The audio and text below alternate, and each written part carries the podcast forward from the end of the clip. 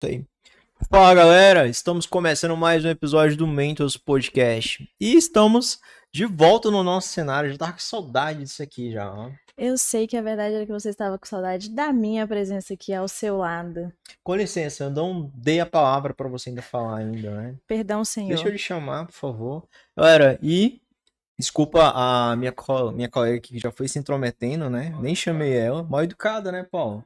Como é que pode, né? Mas vamos lá. E aqui ao meu lado está o rosto, não é host, o rosto do podcast, tá? Que hoje ela está linda, magnífica, unha pintada, maquiagem feita pela nossa parceira aqui, Amanda. Tá de sapato, que semana que vem vai ser da Dona Mocinha. Vestida de palhaço. É, não, não tá vestida de palhaço, ela tá muito bonita hoje. Eu não dou conta. E a gente tá combinando hoje, né? E nem Sim. foi combinado. Onde vai ser o show? Não sei, ó. Pode ser, vai ter o Arraial hoje lá no shopping ainda? Se for, a gente vai lá cantar não ainda. sei, vai? Não sei. Tu que foi lá ontem, não se informou? Eu fui lá só comer o terrines, que daqui a pouco a gente vai desinformar ele. Hum, eu nem almocei por conta do Terrines. Pra... Mentira, tu almoçou assim, menina. Tava ali comendo comigo. Poxa, Lu. Quer enganar o nosso público? Pô, nosso público sem eu engano, não. Muito bem, muito bem. Fala, galerinha, tudo bem com vocês? Tem quanto tempo que eu não apareço por aqui? Umas duas, três Tem semanas, umas duas né? semanas. Tem umas duas, três semanas que a gente- duas semanas que a gente não grava aqui. É, o Lucas ficou doente, ele é muito dengoso, e aí tivemos que cancelar alguns episódios porque ele não dá conta. Faz parte, né? Nem todo mundo aguenta o Eu trampo. vou te responder como eu responderia mesmo, que a gente tá ao vivo. Eu sei que ele estava morrendo de saudade da minha companhia, eu também estava morrendo de saudade dele, e se você Eu falar que é mentira, que- eu vou te bater. Eu acho que pra gente ter saudade, Ah. a gente tem que ficar sem ver a pessoa pra começar, né? Mas a gente tava se ver. Não, duas semanas, só isso. é. Já é virou, tempo suficiente pra você sentir já minha virou falta. minha agregada já aqui em casa, já. Eu já pô. tenho a chave da casa, eu já tenho um quarto, Viu tá essa, tudo Paulo? certo. Você tem a chave, Paulo? Não me deu, não. Você tem um quarto, Paulo? Eu não. O Paulo tem só a garagem Tem uma cadeira. e uma cadeira. Eu tenho a chave, já tenho o meu espaço ali para as compras do mercado. Agora eu tô esperando só o sobrinho chegar. Ela tem uma vez que ela mandou mensagem assim, hein, guarda meus cheetos aí, tá? Que eu deixei aí no teu armário. Foi só que me faltava agora. Já tô de casa, vai. Esses dias falei, Lucas, eu tenho que ir trabalhar, acabei de sair da academia, tô indo aí da tua casa me Tomar arrumar. banho. E é assim, amigo serve pra quê? Não é pra isso, não? Aham. Gente, é isso. Sem mais delongas, a gente já zoou demais. Ansioso pra esse episódio? Não, Você tranquilo. estudou? Não, hoje vai ser só um talento mesmo. Vai É um só um tema que eu não não domino, eu Uhum. gosto. Eu tô gostando porque você tá me apresentando esse tema, Uhum. mas não é um tema que eu domino. Eu tô muito mais hoje aqui como um, um aluno. Eu também. E por falar em aluno, fala quem é o nosso convidado de hoje. Nosso convidado de hoje é uma pessoa muito especial e a gente já conhece há alguns anos. Já tive treta com essa pessoa. Não, nós dois tivemos três. Olha só, gente. Nós não somos treteiros, tá? Então, treteiro é o convidado, Uhum. não é? Acho que. E aí, Paulo, tu conhece o convidado de hoje? Conheço não, nunca vi. Nunca Olha, vi. falso. Será que ele vai abastecer lá no teu posto agora, Paulo, com o nosso cupom?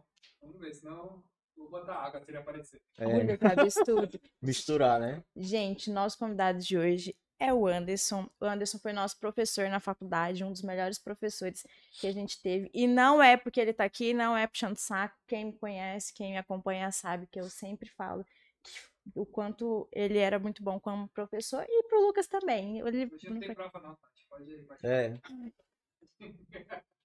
Tirando a treta, era tudo mil maravilhas, né, Luke? Uhum. Você sei. gostava dele como professor? Gostava. E como Era- pessoa? Também.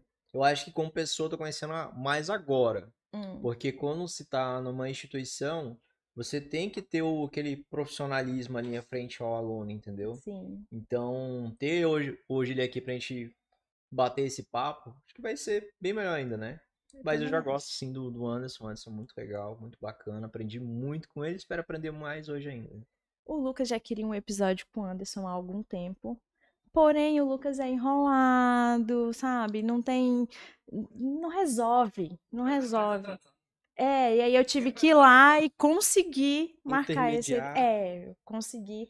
E cá estamos nós com o Anderson. É um prazer inenarrável receber você aqui. O tema de hoje é um tema polêmico. E quem deu a ideia foi o nosso convidado, É isso Então- É mesmo, né? Sabia dessa aí não. que foi ele que deu a ideia. Né? Tu larga de ser falso que eu te falei. sabia dessa aí não. Gente, o Lucas se faz de sonso às vezes. Ele é um ator e ele se faz de sonso, tá Sabia tudo certo. não. É isso aí, gente. Obrigado pelo convite. Fiquei muito feliz. Eu e o Lucas já conversamos há algum tempo, né, sobre essa, essa questão.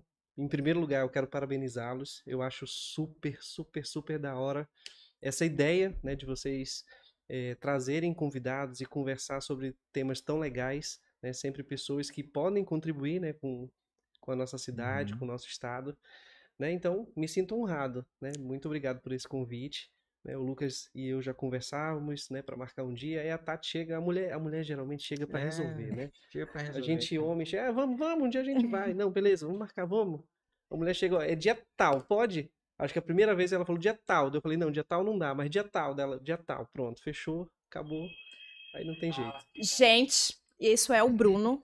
Eu falei pra ele que eu ia empurrar ele da escada se ele chegasse novamente no meio do episódio. Deixa ele. Tá. Não, tá de boa. É... Enquanto você vai lá, galera, a gente vai receber aqui o nosso querido parceiro, Bruno. Sempre entra no Ah. meio das transmissões aqui. A gente dá- já deveria fazer um Reels assim dele entrando, né? A quantidade de vezes que ele já Não, vamos fazer atravessou a câmera aqui, né? Bem- empurrando ele da escada, porque todo episódio agora ele tá fazendo isso, gente. É. Enquanto isso, eu queria achar o controle do LED. que tá me dando agonia. Achei. Daí- É isso aqui, né? Isso. Gente, esse é o Paulo. Quem me conhece? Ninguém conhece. Pronto. Enquanto isso, nós vamos ficar papeando aqui. Uhum. Enquanto o nosso. Ah, pera- ah, cadê? Vamos falar dos nossos parceiros. Vamos. Porque faz algum Quantos desconto tu acha que o Bruno deveria dar agora só porque ele vai atravessar aqui? Eu acho que tinha que ser 25% de desconto, contabilizando todas as vezes que ele entrou aqui, Uhum. atrapalhando os nossos episódios. Também acho, viu? Também acho. Falar em Bruno, é, mês que vem ele vai estar lá no shopping lá, viu? Vai Olha tá lá. galera. Vai ter a feirinha lá no shopping novamente. A loja do legal. Bruno tá super abastecida agora. Ele fez compra, tem muita coisa legal. Os nossos cabeçudinhos, vocês repararam que a nossa coleção tá aumentando? É. Acho que estamos ficando um pouco viciados. Isso é um problema, porque o meu bolso não sustenta. O do Lucas sustenta. tá não, mais mas eu não compro, não. Eu só ganho. Eu só ganhei isso aí. Não Tá no comprei um. patrocínio? Tá no patrocínio. É, só ganhei. O meu eu comprei. Todos. Mentira, ganhei dois. E sabe o que que eu tava lembrando esses dias? Ah, Eu tenho um perfume que foi tu que me deu. Tem até hoje, né? tu, tu não. Então, eu te- Eu uso Então tu ele. não gostou. Não Não, eu gostou. uso ele. Ah, Já tem três anos, Lucas. Mas ainda tenho ele que eu uso pouco. é só em datas especiais, né, É. Lucas? Gente, Só Já sabe, não né? banho. o Lucas anda fedido por aí. Ele não usa. Tem três anos que eu dei esse perfume pra você. Três anos. E você ainda tem. Ainda eu tenho. uso dois meses um perfume. Ai, mano, toma banho então, né? Tu não toma banho, tu não se esfrega não no, no, no baixo chuveiro. Começou a palhaçada. Eu tomo banho direitinho, tá? Ah. Hum. que mais? E, o- Fala- e a, e a Amanda, tu gostou do trabalho Gente, dela? a Amanda. A Amanda veio aqui salvar essa pessoa que estava a cara da derrota. Ela é maravilhosa, um amor de pessoa, super simpática, super carinhosa. Eu tô me maquiando. Tati, tá tudo bem? Você tá bem? Ela viu que eu tava meio mal hoje, não estava nos meus melhores dias. Adorei o trabalho dela. Super indico. Agora é nossa parceira. Semana que vem ela vai estar aqui. Eu espero que todos os episódios, porque quem me conhece sabe que eu não gosto de me maquiar e nem sei me maquiar. Hum. É o básico. Falei, Amanda, o meu básico. Ela falou, não, vou fazer uma make básica. Isso aqui pra mim é make de festa. O meu básico é uma base, um blush e um rímel só pra dizer que eu não tô morta. E o básico dela é isso aqui. E eu sei que eu tô maravilhosa. Muito obrigada. Hum. Agora, o meu amigo Lucas Agora não foi tosar o Não, não cabelinho foi. dele lá no nosso parceiro Barber Félix, gente. Mas semana que vem eu vou lá. Semana que vem, semana que vem sim é especial. Semana que vem. Quando o Lucas vai, ele vem todo bonitão, porque os meninos fazem um trabalho muito bom. Aí quando ele não vai, é essa bagaceira aí.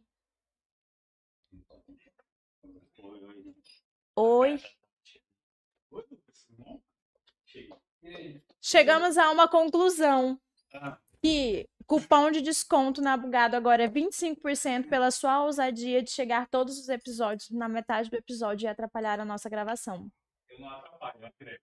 Agrega. Quem agrega sou eu com a minha beleza. É, hoje tá mesmo. A Amanda tá feliz. Ele não vai comprar. Calma. Acidente. Já vi que esse episódio vai ser. Acidente de percurso. Acontecem acidentes de percurso. Eu filmei, vai pra isso. Filmou? filmei, tava gravando. Ao vivo é assim, né? Acontece. É, Ao gente, vivo é assim, isso. acontece de tudo, galera. Acontece de tudo. O importante é que o Paulo não caiu. É. Equilibrista. Equilibrista. Mas aí, por falar em Eu patrocínio, fiquei até. quanto será que vai ser o desconto de hoje, hein? Que o Bruno atravessou de novo a nossa transmissão. Eu já falei, 25%. Sabe que alguns pontos eles extraviam quando chegam? Acontece alguns acidentes no percurso? Ah, Mas é? eu eu que- é baita. A gente pode verificar, a gente está de frente com um mestre de administração hoje aqui, viu? Exatamente. Nós estamos aqui hoje formados, né? Temos um diploma lá que tá pegando poeira, mas porque a gente passou por esse mestre que tá na nossa frente hoje, viu? Exatamente. Mas vamos lá, galera. É isso aí. A gente tá só enrolando Voltando, aqui. a gente tá só enrolando, voltando Ó, à programação. O tema de normal. hoje foi sugerido pelo nosso convidado e vou até ler como é que tá na nossa descrição. É, qual é o papel do cidadão na política? Esse é o tema de hoje. Isso aí, um tema muito bom. Política. Uhum. Posso mudar rapidinho? Sempre. Você que manda aqui. É... Não, não manda nada aqui, cara. É... Qual é... Que tipo de política, assim, você ensina pro seu filho? Primeira pergunta para abrir. Muito bom, hein? Não é pro, pro vizinho, pro coleguinha do lado, pro seu filho. Qual é a política que você passa para ela? Interes- Interessante tua reflexão, Lucas, porque esse tema, ele veio eh, se fazer presente na minha vida. Eu nunca gostei muito de política no sentido de politicagem, né? Sempre me afastei de tudo isso, né? Sempre cumpri minhas obrigações, fui mesário por muito tempo, sempre votei, nunca deixei de votar, nunca votei em branco ou nulo. Mas esse ano é um ano especial, porque esse ano a minha filha completa, completou, aliás, né? Já completou 16 anos. Então, é o primeiro ano que ela vai participar do processo eleitoral. E eu converso né, com ela sobre tudo isso. Conversamos sobre essa temática de uma forma muito natural. E esse é o X da questão. Né? Trocando uma ideia com a Tati sobre, sobre o que conversaríamos aqui, isso lá atrás, no momento do convite. Né? Essa, eh, me instiga muito essa questão da, da, da política de uma forma leve. Porque política não tem que ser briga, né? As pessoas não Uhum. têm que brigar, não tem que haver essa polarização, ou um lado ou outro lado. Não, a gente tem que refletir juntos. E é Sim. isso que eu tento transmitir para Letícia, minha filha. A gente precisa participar do processo, mas não de uma forma agressiva, de uma forma leve. As pessoas têm que entender o tema como algo leve e construtivo para todos nós. Eu sinto que a, a política hoje ela virou meio que torcida de futebol, né? Qualquer Então. coisa a gente tá brigando aí. É discussões bem pesadas, né? Esse cenário já aconteceu em muitos países do mundo, né? Uhum. Pela primeira vez no Brasil, né, de 2018 para cá, a gente tem vivenciado muito isso. Mas isso já é antigo, né? Os Estados Unidos passam por, por esse tipo de processo há muito tempo. Na Europa, países como a França, Inglaterra também passam, passam por esse processo há muito tempo. E aqui aconteceu essa polarização de 2018 para cá, né? E, e aí, a gente vai ou ficar totalmente a par é, é, fora do processo ou totalmente entrosado de uma forma negativa, né? De levar para o lado pessoal, né? Eu conheço pessoas que brigam com a família e param de se falar e se distancia.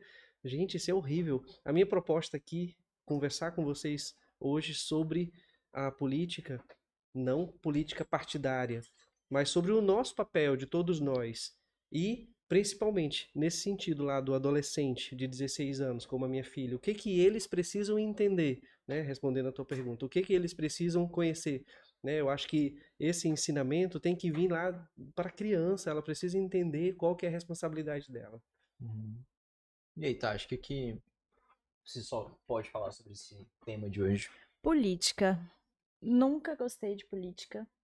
Minha família não é uma família que fala sobre política. é, E quando entram em assuntos, meu pai, quando meu pai tá no meio que é sobre política, eu não posso opinar. É, Fica quietinha que você não pode opinar. É mais ou menos assim que funciona. Então, nunca tive esse contato com política através da minha família. E sempre fugi, não era de ler sobre, não era de falar sobre. Tanto que sempre votei por votar, porque eu não gostava. Por quê? Pensava em política, já imaginava corrupção, o político em si, é, e demais coisas que não precisamos entrar em detalhe, que é o que todo mundo pensa. E depois, tem um ano mais ou menos, de um ano pra cá, eu comecei a me interessar pelo assunto. Por quê? É, se você não entende, se você não fala, se você não procura saber e ter o conhecimento, como você vai cobrar? Se eu, como cidadã, não faço a minha parte, por que, que eu vou querer que outra pessoa faça? O político nada mais é do que um cidadão normal. Ele não é um super-herói, ele não tem um superpoder, ele não tem nada de diferente. Ele só foi eleito para um cargo. E quem elegeu ele? O cidadão.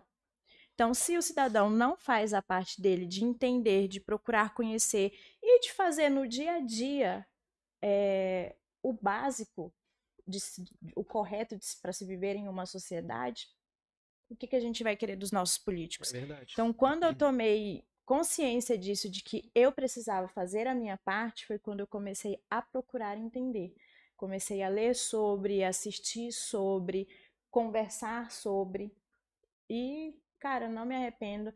Acho que não é uma. Eu vejo muitas pessoas que se abstêm, não gostam de falar, não gostam de debater sobre política. Eu acho que a gente já não tá mais na época de se abster. Não é um assunto para se abster. É um assunto que deve ser debatido. Porém, debates saudáveis. Não falo de debate político X, político Y. Não. É um debate de, ok, vamos falar sobre a política mesmo. De Deus do que nós somos, em como que a gente convive, porque até a nossa convivência é uma política, Uhum. se a gente for analisar. Tudo, viver em sociedade, a política, ela é, ela foi, a ideia de política é isso, é a sociedade. Quando você tem um ou mais, dois ou mais indivíduos, você precisa ter é, regras, você precisa ter diretrizes, coisas a, se, a seguir. E a política é isso. Uhum. Tu falou de sociedade, Tati. Eu, eu lembro de uma pergunta que eu me faço há algum tempo já. A sociedade, e é apenas uma reflexão, não é uma pergunta que tem uma resposta exata. Mas a sociedade, Lucas, será que ela é vítima ou ela é culpada da corrupção? E quando a gente fala de, de política, né, sempre repito, não no sentido da politicagem, da política Uhum. partidária, do lado A ou B, eu fujo desse tipo de conversa mas a política no sentido de construir uma sociedade, né? E não tem como a gente fugir, Sim. né, desse debate, né? Não apenas no ano eleitoral, mas principalmente. Mas a sociedade é vítima ou é a so- a sociedade é culpada? Enquanto Da o Tati estava falando, lembrei, ali em cima tem um, tem um livro chamado A República de Platão, tá? Tem uma frase. Primeira engano, coisa que eu observei quando eu cheguei É, aqui. esse livro aí, ele é muito difícil pra ler. Eu só tenho ele porque ele é bonito. Mas eu, eu li um outro livro, que é o de um outro autor que pega o- os trechos desse livro e deixa de forma mais simples, entendeu? E aí tem uma frase, se não me engano, é no livro 7 dele, que, que é da, do mito da caverna que fala. Tem uma frase que eu acho bem interessante sobre política que envolve muito o que vocês estavam falando aí. Diz bem assim, é de Platão.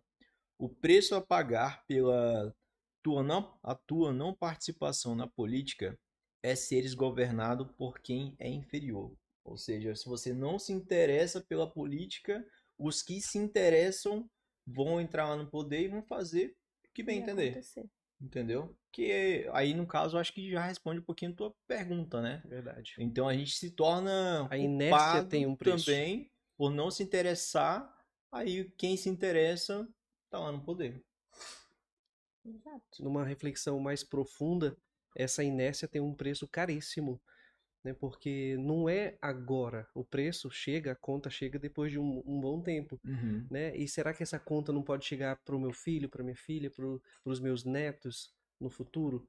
E o preço do, da, da inércia e da não participação, é, eu, por exemplo, como pai né, de uma adolescente de 16 anos que vai votar pela primeira vez esse ano, eu preciso participar do processo de conversa, de diálogo com ela, nunca de uma forma impositiva. Ela tem que pensar, ela tem que refletir, ter suas próprias opiniões Uhum. mas eu posso eh, demonstrar para ela algumas coisas que para mim lev- levou bastante tempo para eu entender, para que o caminho dela seja mais curto. E aí sim, ela tem interesse pelo assunto. Quando eu falo interesse pelo assunto na política, não necessariamente é ser candidato. Por exemplo, eu não tenho esse interesse, eu, eu não penso nisso e espero nunca mudar de opinião, né? Não tenho essa vocação. Admiro quem de fato, de forma limpa, né, coesa, quer representar, né, a sua, a sua coletividade, mas não apenas representando, sendo um candidato a um determinado cargo, né, público, mas principalmente fiscalizando, né, a, a fiscalização, né, o controle. Nós que somos administradores, né, na faculdade a gente eh, trata muito sobre isso, né? A administração é planejar, executar e controlar. O que, que é controlar? Controlar é comparar os dois anteriores.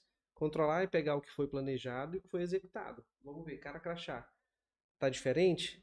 Opa, o que, que, que, que a gente tem então que melhorar, né? Que, que, qual que é o, o, o nosso papel agora? Controle é isso. E nós, como, como pessoas que estamos inseridos em uma sociedade, precisamos fazer esse controle. Né? Então não é só ser votado, não é só votar. O principal é controlar. Né? O controle, né, dentro de um Estado democrático de direito, né, no qual estamos inseridos, tem diversos controles. Né? Controle exercido de forma interna, todos os órgãos da administração pública têm um controle interno. Tem os controles externos, né, que são realizados pelos tribunais de contas, por exemplo, aqui no nosso, no nosso país. Né? A Constituição, no artigo 71, fala que o controle externo ele é de responsabilidade do poder legislativo, mas ele é executado de fato né, é pelo Tribunal de Contas, né, a nível federal, do, o Tribunal de Contas da, da União, né, nos estados dos estados. Né, o, o município de São Paulo tem um Tribunal de Contas do município de São Paulo, né, por ser tão expressivo e grande.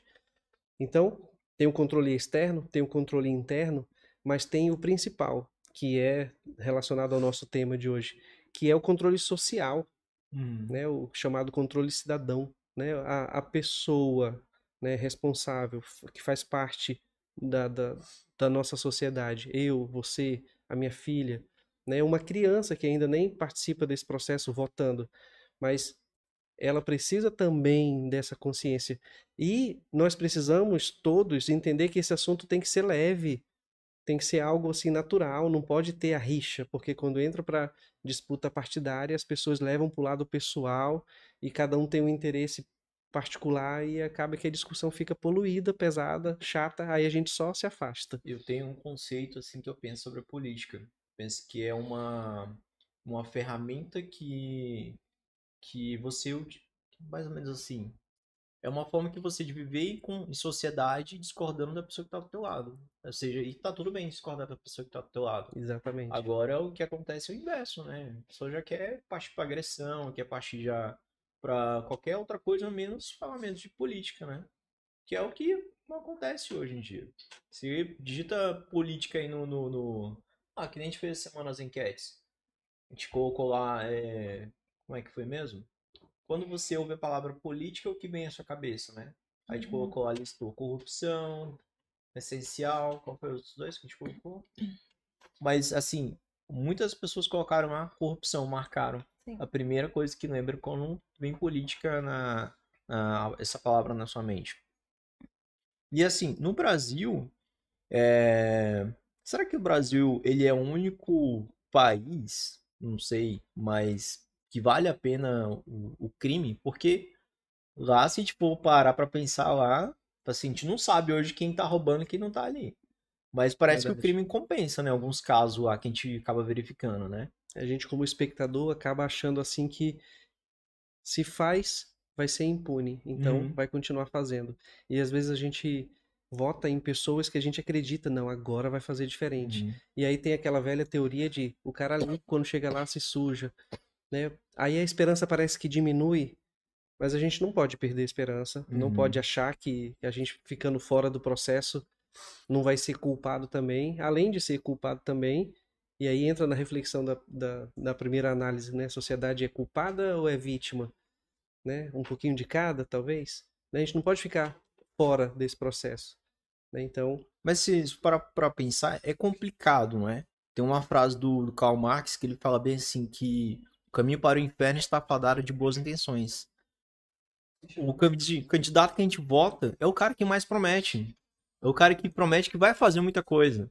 Só que ele chegar no poder e acontece isso. é verdade. Que, que forma será que a gente consegue ali, ali através da, da, daquelas pré- pré-candidaturas ali que a gente já vendo já, as propagandas, que forma que a gente consegue assim, tomar uma boa decisão? O que, que a gente precisa analisar da, da, daquela pessoa que está se candidatando, se colocando à disposição para servir a um público em que essa pessoa ela vai ser uma pessoa que vai fazer diferença? O que, que será que a gente Lembra- poderia analisar? Lembra da- das três etapas da administração?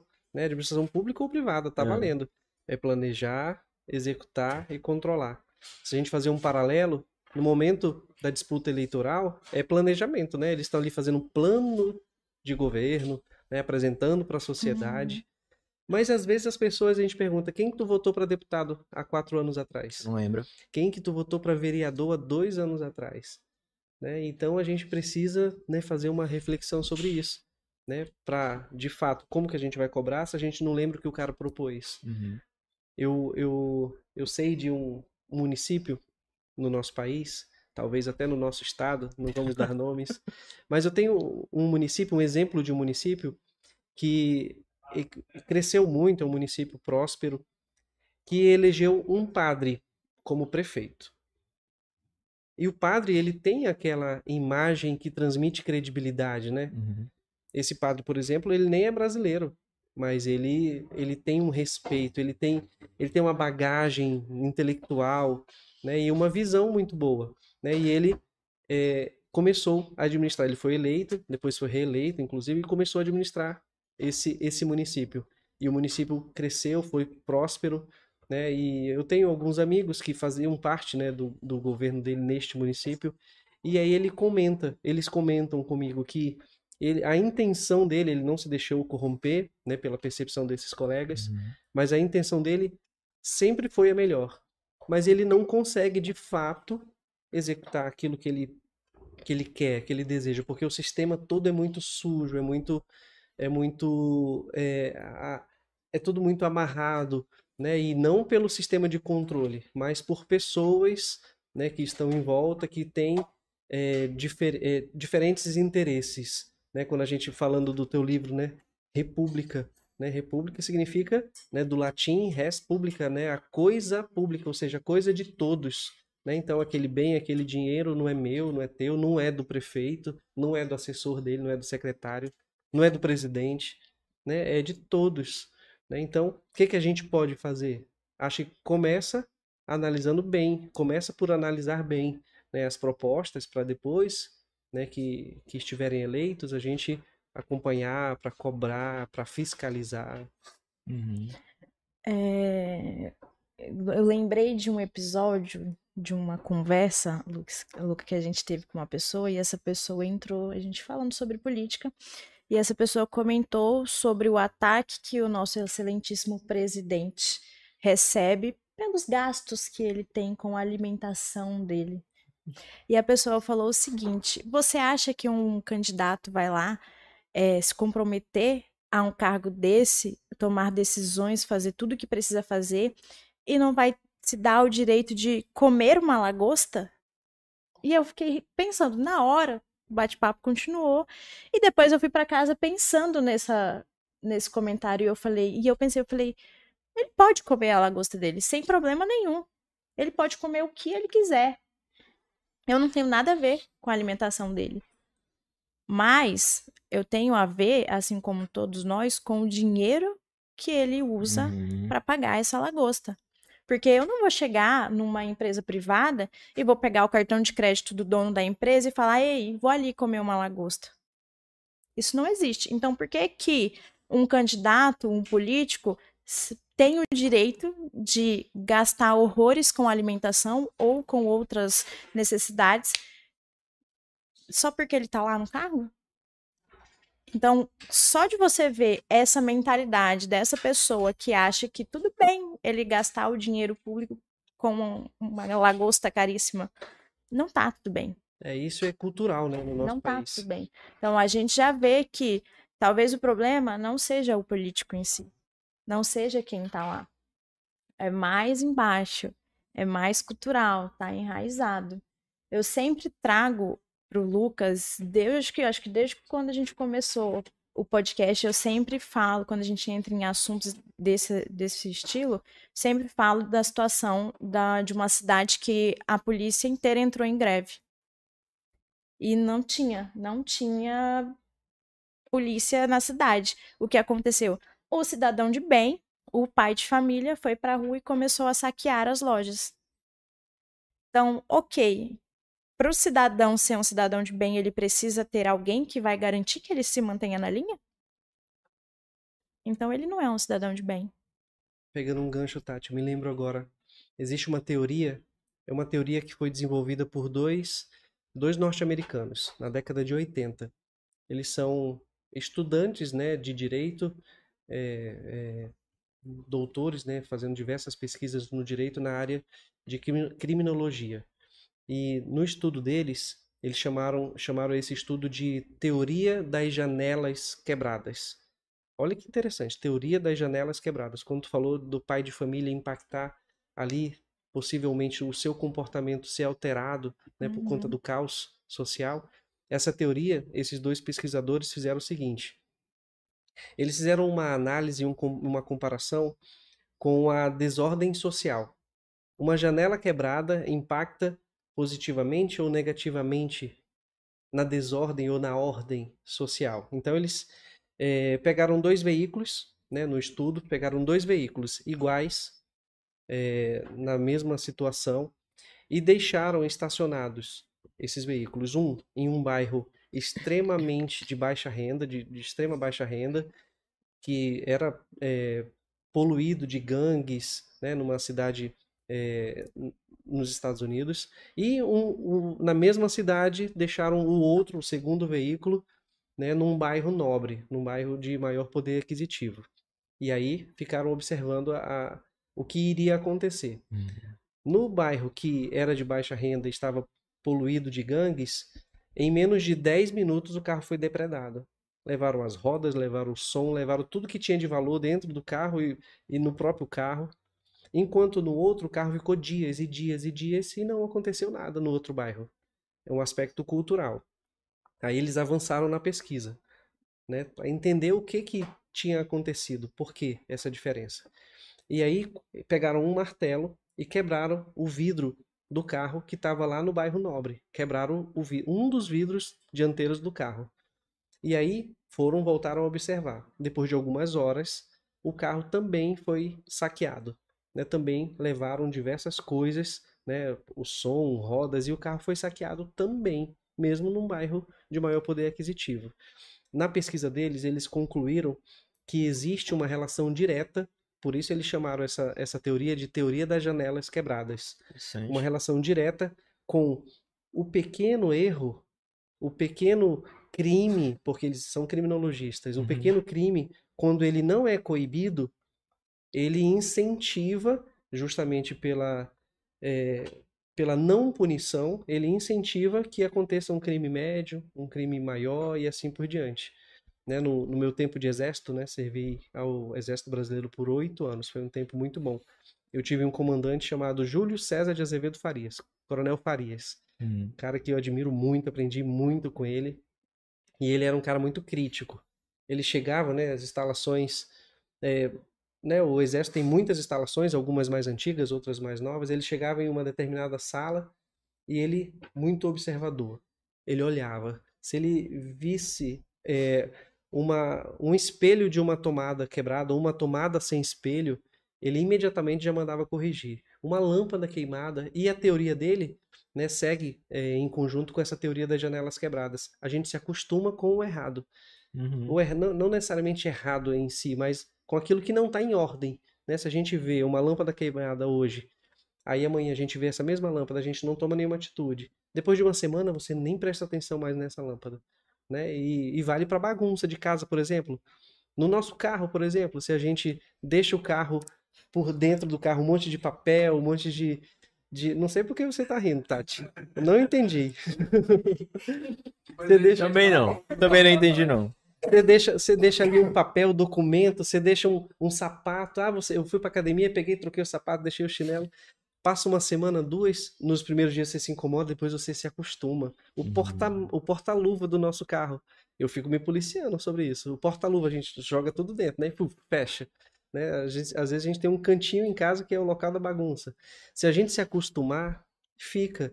Né? E isso vale também para o que a gente está falando sobre corrupção. A gente não pode se acostumar com o pequeno erro, com aquela coisinha pequena, porque aquela coisinha pequena incentiva uma média. Uma média incentiva uma maior.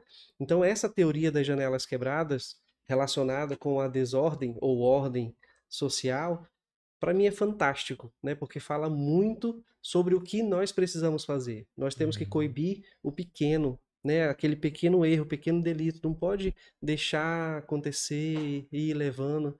Eu- uma coisa que me dói demais, demais, demais é quando uma pessoa fala bem assim: "É, o fulano roubava, mas pelo menos ele fazia". Gente, não pode, não pode. Se ele fazia, mas ele fazia é, e também desviava, ele não tem, ele não passou na primeira peneira, que é a, a- a peneira do caráter, do exemplo, né? Então, isso é, é muito impactante, muito sério. Ah, meu livro da, da época da escola, livro de história, tinha uma imagem do Getúlio Vargas dando com uma mão, né, pro povo, tirando com a outra mão. Aí cabe um pouquinho pro, pro que tu acabou de falar, né? É Ah, ele fazia, mas ele roubava, mas fez muita coisa, né? é verdade.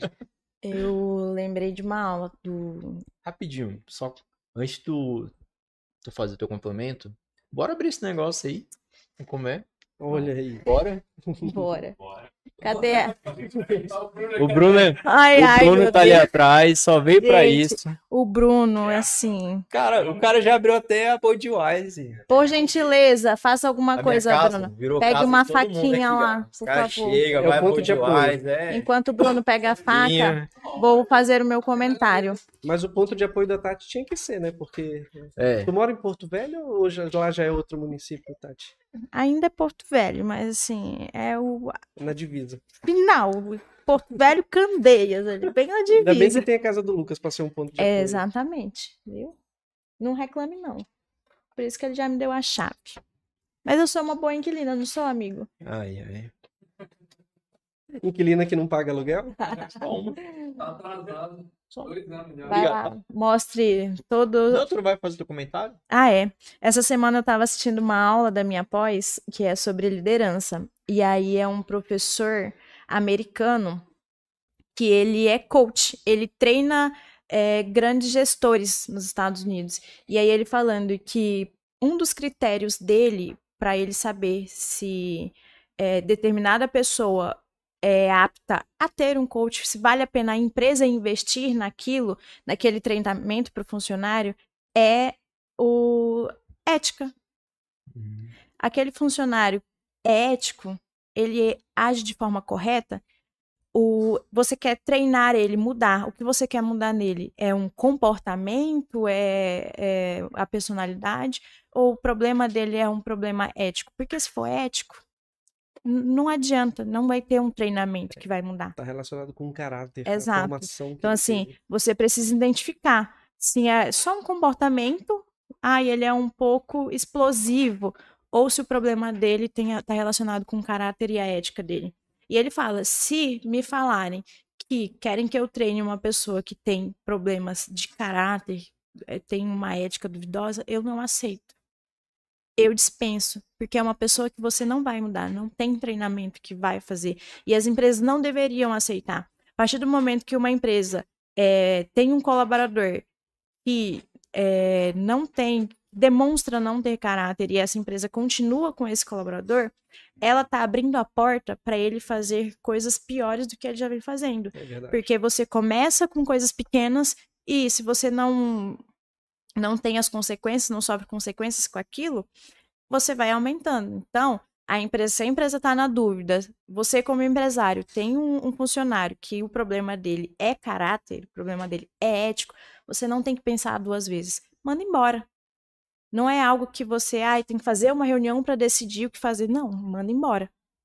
Exatamente. E o eu aspecto vejo- técnico não pode sobrepor. Exato, e eu Uhum. vejo algumas empresas que ainda têm isso. Ah, ele errou aqui.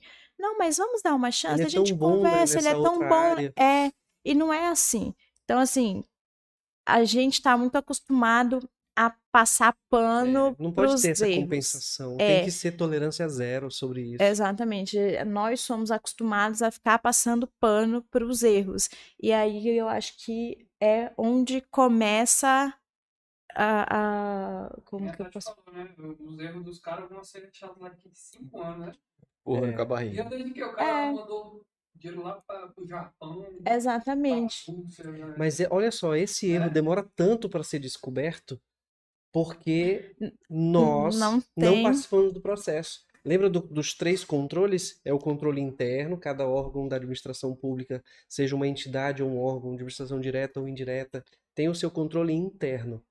Aí tem o controle externo, né, que é do poder legislativo, né, a partir da, da, da função e atuação dos tribunais de contas.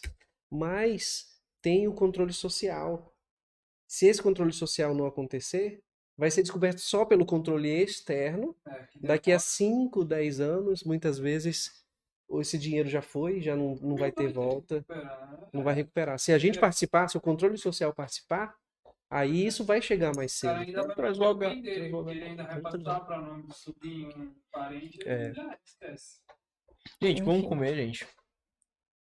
Bruno, obrigado. Momento Bruno. jabá. Bruno, você tá bonito, hein, cara? Tá com Air Jordan hoje, né? Pode me produzir. Ai, meu Deus. Eu não, mas aqui aqui também ótimo. Eu queria, eu queria ter a auto, eu queria ter a autoestima do Bruno. Já já eu vou fazer uma pergunta pra tu também, que eu fiz pro Anderson. Tu Se, também tem filha, né? se eu tivesse a é, Ah, cara, não envolve, não, bicho. Olha, olha só esse exemplo, ó, não me envolve. não me envolve, tá vendo? É, é justamente o X da Não, questão. mas é, é, né, não sou contra nenhum favor. Muito menos pelo contrário. Eu sou, eu sou do seguinte pensamento. Se eu não entendo, eu não tenho que falar. A- O erro da maioria das pessoas, a minha- ao meu ver, é falar sem entender. Como é que eu vou opinar de algo se eu não entendo? É um assunto que eu não entendo, então eu não, eu não sei quem tá, o que é certo, o que é errado, quem pode, quem não pode. O que é que eu entendo, ao meu ver? Sou, é, eu não falo nem sobre política, sobre o poder. Eu falo que o poder é corruptível.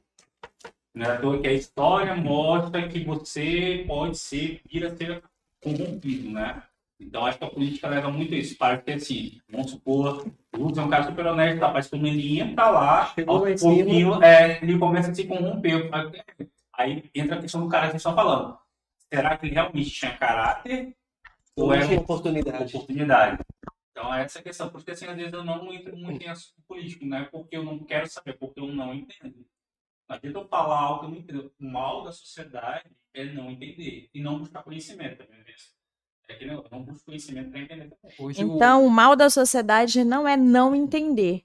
O mal da sociedade é não buscar entender, não buscar o Mas, conhecimento. gente, na, na E outra- verdade, hoje o todos Bruno nós sai daqui entendemos. expert, hein? E outra coisa, é a questão de, ah, eu não gosto de debater sobre política. Porque a maioria das pessoas entram num debate, dar certo, Lucas? A maioria das pessoas elas entram no debate para ganhar aquele debate. Elas não entram no debate para aprender mais ou para compartilhar um conhecimento. Oh, meu Deus do Aí, céu. Foi Lucas. foi quase, foi quase. Isso aí é. Tá Isso é né, isso é. Isso é de um ambiente aqui. Lombinho. Esse, ah, é top demais. Tá vendo, né, Dani? Tem que vir aqui dar um Lucas. tutorial aí. É, Dani. Vocês estavam falando sobre. Cara, um review episódio de suítes. Ó, Quando. rapidinho. Pode falar. Ele chegou aqui e falou que viu The Boys. Hã? Ele The falou Boys. que viu The Boys. Pô, Eu é- vou já fazer uma pergunta sobre The Boys, já que eu gosto de política. Manda. Mas- Por isso que eu acho interessante a série. Ó, Suítes é interessante, você tá falando de cara. Ele também assistiu. Suítes, então Eu gosto, normalmente só pra lembrar que eu acho que a dona, quando é, vira CEO, se contratar um cara muito, muito bom, que é render milhões para a empresa. Só que ele tinha um defeito, de é, caráter. Aí ela não contratou, ela foi questionada por quê? Porque ele ia render tantos milhões dentro do dia. Tá, você quer mesmo contratar alguém que vai te render, render milhões X, sendo que daqui a três anos ele vai tirar do poder? Porque ele não tem caráter. Ele fez isso com a empresa tal, com tal, com tal. Ou seja, Tem um histórico. ele não é, ele pode trazer bilhões, te deixar milionário, só que ele não tem caráter. No mesmo dia que ele vai te dar, é o que ele vai te tirar. Então, tem mais ou menos isso. É isso que eu gosto das coisas que vocês estão falando aí, sem entender nada. Que não daqui eles pedem. É. Rapaz, o Lucas tá muito habilidoso aí nessa parte da culinária. Preparativo. Eles estão comer. Olha como é que tá fortinho. Tu quer o saquinho, tá? Pra comer as Não, você já tirou o que eu queria do saquinho. Quer isso aqui, as migalhas. Anderson. Ixi, Ó. migalha. Você vai, Tu vai aceitar migalha. Rapaz. vai pegar aqui. Olha, a propaganda que vocês fizeram foi muito boa, viu? Vamos lá. Esse embalagem já tinha uma Paulo, põe a câmera nele lá, quero ver ele. Pega aí, Alisson. Vamos lá, né? Agora da verdade. Agora da verdade. Tá? Esse aqui é o termo de um vinho. O Bruno já fez a propaganda, Um então. canadense, cara. Vamos lá. Dani, obrigada por me apresentar a Terrine. Meu Deus. Vamos lá, né? Fazer. Hum, dá na areia. Gente, mas é muito bom mesmo. Isso é sensacional. Aí, Dani, Lucas. Onde que é bom você soltar os caras? Essa mesa é muito baixa, senão eu ia passar por baixo. Né? Isso aqui é sensacional. Vocês Gente, não é têm ideia. Quem não conhece Terrine, gente, é manda mensagem pra Dani. Prova, porque isso aqui é sério. É muito Que bom. combinação bacana. Sim. um sabor diferente, né? Um sabor É incrível. meio um agridoce, não é? Esse que é vegano, 100%, Lucas? Não. Égua. É de lombinho, então não Lombinho. vendeu, né? Égua. Ah, não, é só o nome. Não, acho que não tem nada de carne. Não. É só o nome. Mas tem uma mistura de sabor. Eu acho que o vegano não é o de tomate seco com Eu tomate seco, não vegano. Um sabor de queijo. Não, isso é verdadeiro. Já, Bruno? Mete o pé. Ah, é? Licença. Não. Lá.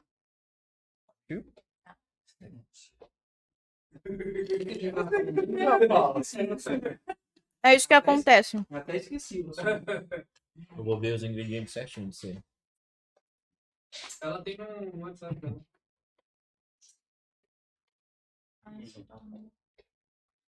Tá aprovado, Anderson? Muito. Gostou? Já preciso saber como que faz pra comprar. Inclusive, fala, Tati, como é que faz pra comprar? Fala. Ela não está em condições de falar. Fala. Por isso que eu chamei ela pra falar. Você é um palhaço. Ai. Obrigado, bebê. Você sempre. Gente, aqui na tela, a página do Insta, lá da Deterrines. Entra lá, manda mensagem pra Dani. O seguir agora. atendimento da Dani é personalizado. Não tem no iFood, então você tem que mandar mensagem pra eles ou pelo Insta. Lá tem o link do WhatsApp, não tem? Tem. Lá já tem o link do WhatsApp para fazer os pedidos. A Dani, ela tem um atendimento extremamente personalizado mesmo, porque ela faz questão disso. Tanto que um dos motivos de ela não estar no iFood é isso, que ela não queria perder todo esse contato que ela tem hoje com os clientes. Ela faz questão. O número dela é esse daqui, ó. Vou pegar aqui. Deterrines, underline, PVH. Isso. Isso mesmo. Acabei de encontrar. 9236 0559. É sério, não é jabá, a gente não tá exagerando, é muito bom.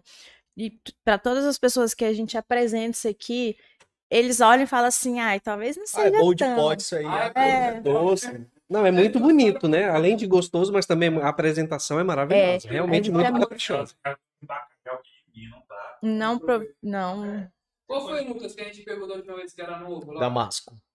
Geleia de Damasco é muito, Muito, bom. bom, muito Sério. bom mesmo. Gente, vai por mim. Confia que é sucesso. Vê se tu acha aí, Bruno, o cardápio dela, só pra gente falar depois aqui os, os ingredientes que tem aqui. Eu tenho Instagram. Vê aí, enquanto a gente vai começando e comendo aqui. Vocês ficam só olhando. Bruno, o Anderson, isso aqui é muito bom, cara. Bom A mesmo. Falou pra mim que falou que Percebe seu Gente. capricho. tem gente que usa isso aqui pra fazer macarronada. Compra assim mesmo. Nossa, deve ser incrível. Não compra as crostatas. Bom. Muito bom. Vou virar cliente. Quando for fazer um, um jantarzinho romântico, já. Ela prepara um prato né, naquela tábua de Uma pediu, não foi? Foi. eu Uma pedi. tábua de frios, né? E pedi uma delícia, combinação assim divina. Pedi pra minha amada, ela Oh. Aprovou. Tu ganhou uns pontinhos, sabe, Bruno? ganhei, ganhei, ganhei. Né? Eu sei que tu ganhou. Daqui a. Daqui a. Daqui a- Daqui a Daqui a sete sete meses chega o embrulho. Literalmente, meu. Literalmente. Tem, Ai, gente. tem o terrine de geleia de pimenta. Hum. Foi que a gente viu da última vez, não foi? Não. A última vez foi geleia de damasco. Damasco. O de pimenta eu ainda É, não Tem provei. o geleia de damasco. Tem o tomate seco. Tem o lombinho. Que é isso aqui? é, tem aqueles potinhos lá que ela tava fazendo. Que inclusive não tá no catálogo dela. mas Que é onde são tomates. É uma mistura, né? Uhum. Tomates e outras coisas para degustação. E tem os tomatinhos confitados. Muito bom. Muito bom. Dani, Gente, a Dani é comprar- nossa nova parceira. Já vou tá? comprar um pra mim, comprar um pra minha filha Letícia. Inclusive, minha filha Letícia, se você está me assistindo, um beijo pra você, minha filha amada. Vou levar, vou levar um pra você. Ah, fiz uma tatuagem recente aqui, ó, Lucas. O Hum. rosto da minha filha, Eu vi no Instagram, cara. né? Não, eu, Maior- acho, que, o eu maior- acho que tu o deveria maior tirar a amor- camisa assim. pra- Não, não, o maior amor da vida de um pai é a filha, né? Então, Concordo. filha, te amo. de 10. Concordo. Até que ele tá fazendo outra já. É, É, o o amor gostou. é tão grande que. Foi o terreno, né, Bruno? foi terrível. Dani, eu merecia ganhar todo mês um desse aí pra comemorar a minha de vez, né? O messário do bebê vai ter que ser com É. terrine. Mas aí se fizer uma tatuagem no filho, quando tiver outro, vai ter que fazer no braço. A minha, a minha tá naquela. Ela soube, né? Tá num ciúme que é. Ela quer saber se é menino ou menina. A menina ela Hum. vai, vai, diz que ela vai perder o curso dela. Oh, meu Deus. Eita. Trabalhar isso aí, senão quando a criança nascer, ela vai O que, que ficar a gente tava falando mesmo? Vamos recapitular aqui que o terreno voltando. Toda vez a gente se perde depois. Em caráter. em caráter. Olha, olha só, pegando o gancho do que o, o Bruno estava falando, né? Que ele prefere se abster por não para não entrar na discussão, por não conhecer. Eu também não conheço. A política partidária não é muito a minha praia, não é algo que eu acho interessante, que eu quero conhecer. Não. Eu acho que a gente né, tem os nossos, todo mundo tem o seu gosto, as suas preferências, por tudo na vida, por filme, por música, por comida, né? Comida, gostamos tanto, né, dessa dessa, dessa proeza. Mas a política não é uma preferência, a política partidária. Mas todos nós entendemos o que é certo e o que é errado. Uhum. Quando a gente Sim. vai lá para esse, pra esse experimento que eu comentei, a teoria das janelas quebradas, né? Até lá, aquela população lá, né, que vivia no meio de gangues, eles sabem o que que é certo e o que é errado, mas já perderam o senso, já perderam a sensibilidade do que é certo e do que é errado. E a janela quebrada lá no bairro de luxo fez também influenciar os- a sensibilidade do que é certo e do que é errado. Mas todos nós sabemos que é errado gastar o dinheiro público como se fosse privado, né? Até porque a república é res pública, não é res privada, não é coisa é coisa pública, não é coisa privada. Então a gente não pode gastar o que é de todos, né, como se fosse nosso, né? E isso vale em todas as esferas, né? Tá disseminado. Eu, eu trouxe um livro aqui para comentar com vocês. Esse livro aqui é, é de Doris de Miranda Coutinho. Esse livro ele chama-se O Ovo da Serpente. Né? Esse livro é, é fantástico para quem é, quiser né, conhecer um pouco mais acerca, acerca do, do, nosso papel né, como controle social, controle cidadão. Né? É um livro muito bom. A Doris, doutora Doris, né, conselheira do Tribunal de Contas do Estado do Tocantins. Né? E, e, ela retrata né, esse nome, ela escolheu de uma forma muito inteligente, como o ovo da serpente. O ovo da serpente. A serpente é a corrupção. E ovo, por quê? Porque onde uma, a cobra, né, a serpente, coloca um ovo, tem uma, uma, uma, uma nova serpente que vai nascendo ali, que vai colocar outro ovo. E a corrupção é assim. Né? Ela nasce, ela, ela se procria muito rápido e ela se espalha muito rápido. E ela atinge, inclusive, as pessoas de bem, as bem intencionadas, não todas, claro, graças a Deus, mas muitas pessoas que, que entram num processo pela revolta, porque querem algo diferente, porque estão percebendo que quem está lá não está fazendo certo. Pessoas comuns, como eu, você, como o Bruno, não, nós não entendemos de política partidária e nem queremos. Uhum. Não é algo atrativo. Mas do que é certo e do que é errado, nós precisamos é, participar, né? E o ovo da serpente é isso, é, é entender que a corrupção é uma serpente que está o tempo inteiro colocando ovo, né, para se espalhar, para se disseminar. Qual que é o nosso papel? O nosso papel é fazer esse controle social, esse controle cidadão. Né? Não deixar apenas para os órgãos de fiscalização. Né? Eu, eu, tenho uma admiração incrível pela atuação dos tribunais de contas, né? seja da União, os, os dos estados e o do município, no caso de São Paulo, porque, para mim, é, é a esperança. É esperança desse combate né, por muitos anos, e em especial nos últimos anos, é, sem entrar em, em, nenhuma esfera partidária, porque realmente eu não gosto disso, mas a gente percebeu que o judiciário ele, ele participou desse combate, participou ativamente e depois desfez. Né? A gente não sabe ao certo, sem entrar nesse detalhe, a gente não sabe é, de fato o que é ou o que não é que acontece na ponta da linha. Mas os tribunais fazem uma análise técnica né, de responsabilização, mas a gente vai esperar, como o Paulo comentou, cinco anos para que o controle externo identifique falhas ou a gente podemos atuar com ouvidoria, as ouvidorias, as denúncias, denúncias anônimas, inclusive.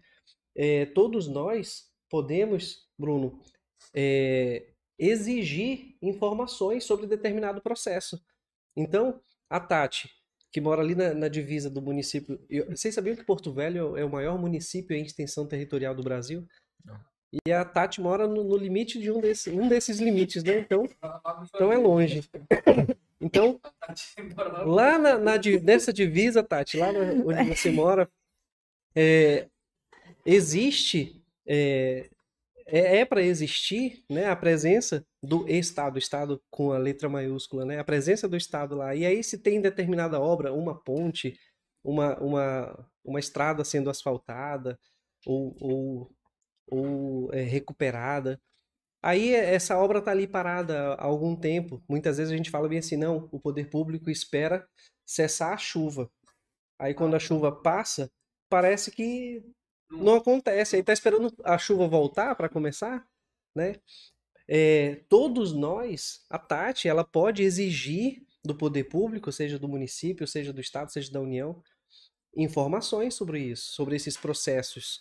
Né? A, existe é, a lei de acesso à informação, né? É uma lei já desde 2011 que está que tá presente. Essa lei de acesso à informação é, garante para cada um de nós, todos nós, é, que tenhamos conhecimento do que realmente está acontecendo. Tem nota de empenho? Já foi empenhado? Já, já foi licitado? Né? Existe uma empresa que é responsável por isso e a empresa não está fazendo o que ela tem que fazer? A administração pública tem um fiscal, né? é o que é chamado de fiscal de contrato, ele é o representante da administração pública. Esse fiscal de contrato não está atuando, aí a empresa está levando com a barriga. E nós, né? Somos o, o, fiscal também, somos o controle cidadão. A gente vai lá, vai pedir informações, vai fazer uma denúncia, né? Ministério Público Estadual, Ministério Público Federal, se for verba federal. A gente precisa participar desse processo. Primeiro, questionando, pedindo informações. Tem embasamento legal para isso? Tem, tem a lei de acesso à informação. Desde 2011 ela está aí. A gente tem o direito de saber. Ok, pedimos informações. E agora? Ah, a gente viu que realmente está errado. Né? Existe um empenho, existe uma empresa contratada, existe um empenho, existe um fiscal de contrato nomeado e o negócio não está acontecendo. Por quê? Né? Então essa empresa tem que ser sancionada, ela tem que ser penalizada para ela não participar de outras licitações e, e não executar aquela obra que a população está precisando ali, ela está atrasando e o poder público não, não toma atitude. A nossa participação é fundamental. A gente tem no Brasil um, um, um conjunto de leis no nosso ordenamento jurídico que é fantástico. A gente não perde para países né, mais desenvolvidos né, na, na, América do Norte, na Europa. A gente tem uma lei, que é a Lei de Acesso à Informação, a gente tem lei de responsabilidade fiscal, a gente tem lei de transparência. Né? Então, o, o, o governante, ele é obrigado, ele é obrigado por lei, pela lei da transparência, a demonstrar o que ele faz e o que ele não faz, as suas contas, né, os contratos que ele assina, né, os notas de empenho que ele emite, né, ele é obrigado a publicar. Tudo isso está no portal da transparência, seja do Estado, seja da União. E aí, com essa transparência, cabe a nós, quando surgir alguma dúvida, solicitar informações, a lei de acesso à informação. E aí, se não está certo, existe a lei de responsabilidade fiscal. Ele fica inelegível. Né? A gente escuta tudo isso na televisão, né? Mas a gente precisa atuar. Se a gente não atuar. E, e mais uma vez, a gente nem precisa entrar na, na, na, esfera da política partidária, que essa, particularmente, eu também não gosto.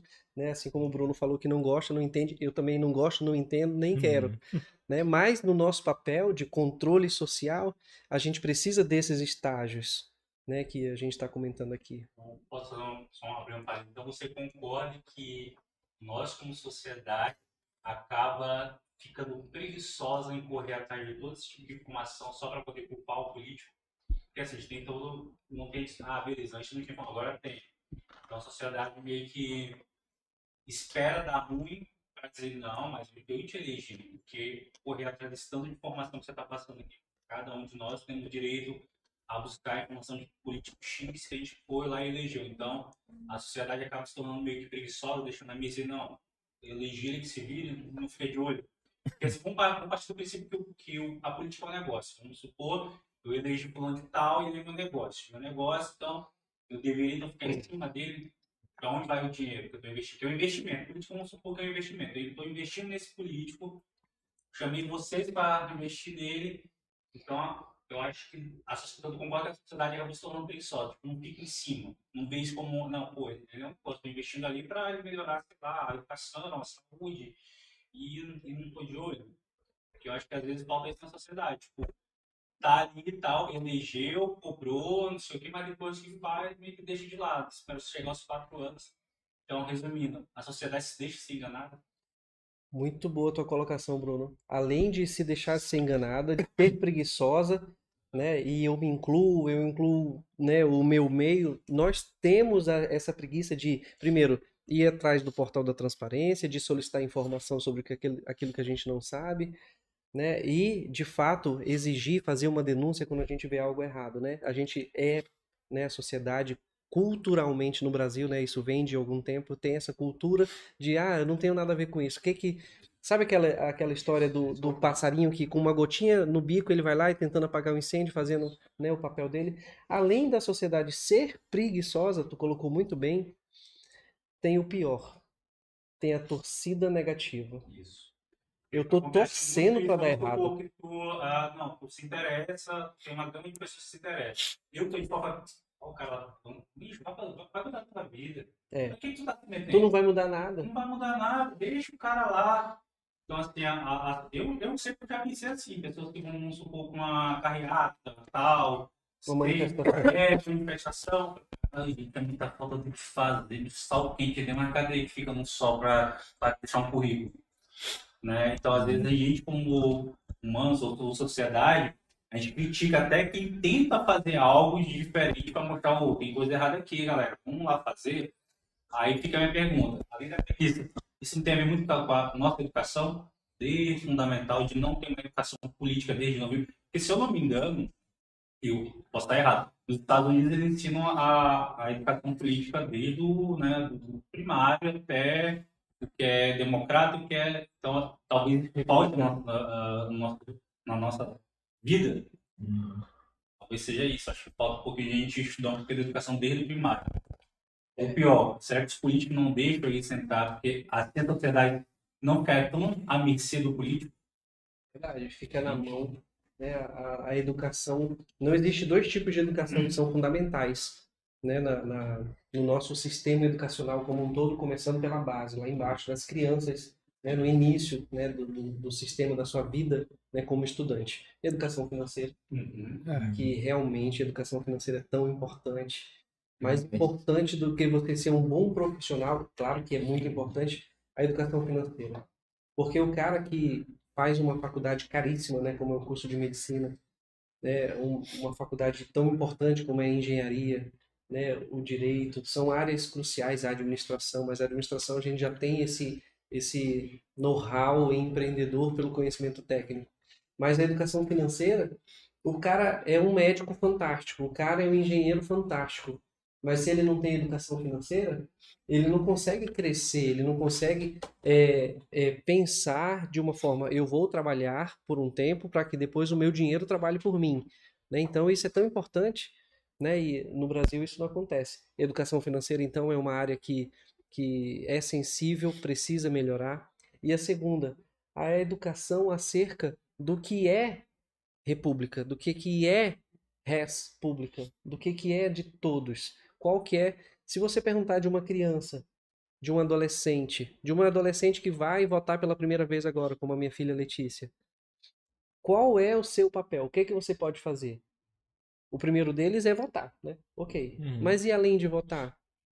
Pensar, analisar se por acaso, porventura, você também é, não pode ser votado, né? Para a pessoa ser é exercer plenamente os seus direitos políticos, né? A Constituição traz isso. Os direitos políticos é, de, é, é, o direito de votar e de ser votado. Se você tiver esse viés, né? E essa é, essa competência, essa vontade também de ser votado, claro que você está participando do processo. Uhum. Mas além disso, o que que a gente pode fazer? Muitos vão dizer que nada. O que que eu posso fazer? Nada. Ir para uma por uma manifestação, por uma carreata, que o Bruno comentou, realmente, às vezes a gente pensa, ah, não, vou para esse sol quente. E é interessante? Claro que é importante, desde que não tenha aquele viés partidário, aquele negócio de uma camisa de uma cor, o outro lá do outro lado com a camisa do outro, e se passar um, um pelo outro, é. vão brigar. É. Porque eles tão, não estão defendendo o país, eles estão defendendo uma ideologia que estão ali, ó, e não aceitam discutir de uma forma madura para o progresso. Aceitam apenas discutir para ver quem vence. Gente, não adianta, porque ninguém que é do partido, do partido A vai conseguir convencer quem é do B quando eles são opostos, porque parece um negócio ali, tá todo mundo assim. Se for para brigar, vamos brigar, mas a gente não aceita levar desaforo ou, ou mudar de opinião, né? E isso não leva a nada. Né? Essa participação na política partidária, eu, eu particularmente não, não admiro, não acho que leva a lugar nenhum. Mas é, o principal é a participação no terceiro controle, né? Controle interno, controle externo, controle social. Né? A gente, como cidadão, indo lá na ponta, querendo saber, né? querendo prestação de contas, porque a gente tem que receber prestação de contas. Né? O dinheiro público ele saiu da sociedade, ele saiu do cidadão. E qual que é o destino dele? O próprio cidadão, né? O dinheiro público saiu e ele retorna, tem que retornar. Quem que vai fiscalizar? Vamos esperar só pelos tribunais de conta? 5, 5, 10 anos? Ou a gente vai fiscalizar? Isso. É, vai, posso Paulo. fazer uma pergunta aqui rapidão? Pode falar, Paulo. Eu ia falar, eu ia falar justamente do que o Bruno falou, né? Sobre a, a educação escolar, né? Tanto da política quanto da economia financeira. É, vocês, vou fazer uma pergunta para todos vocês.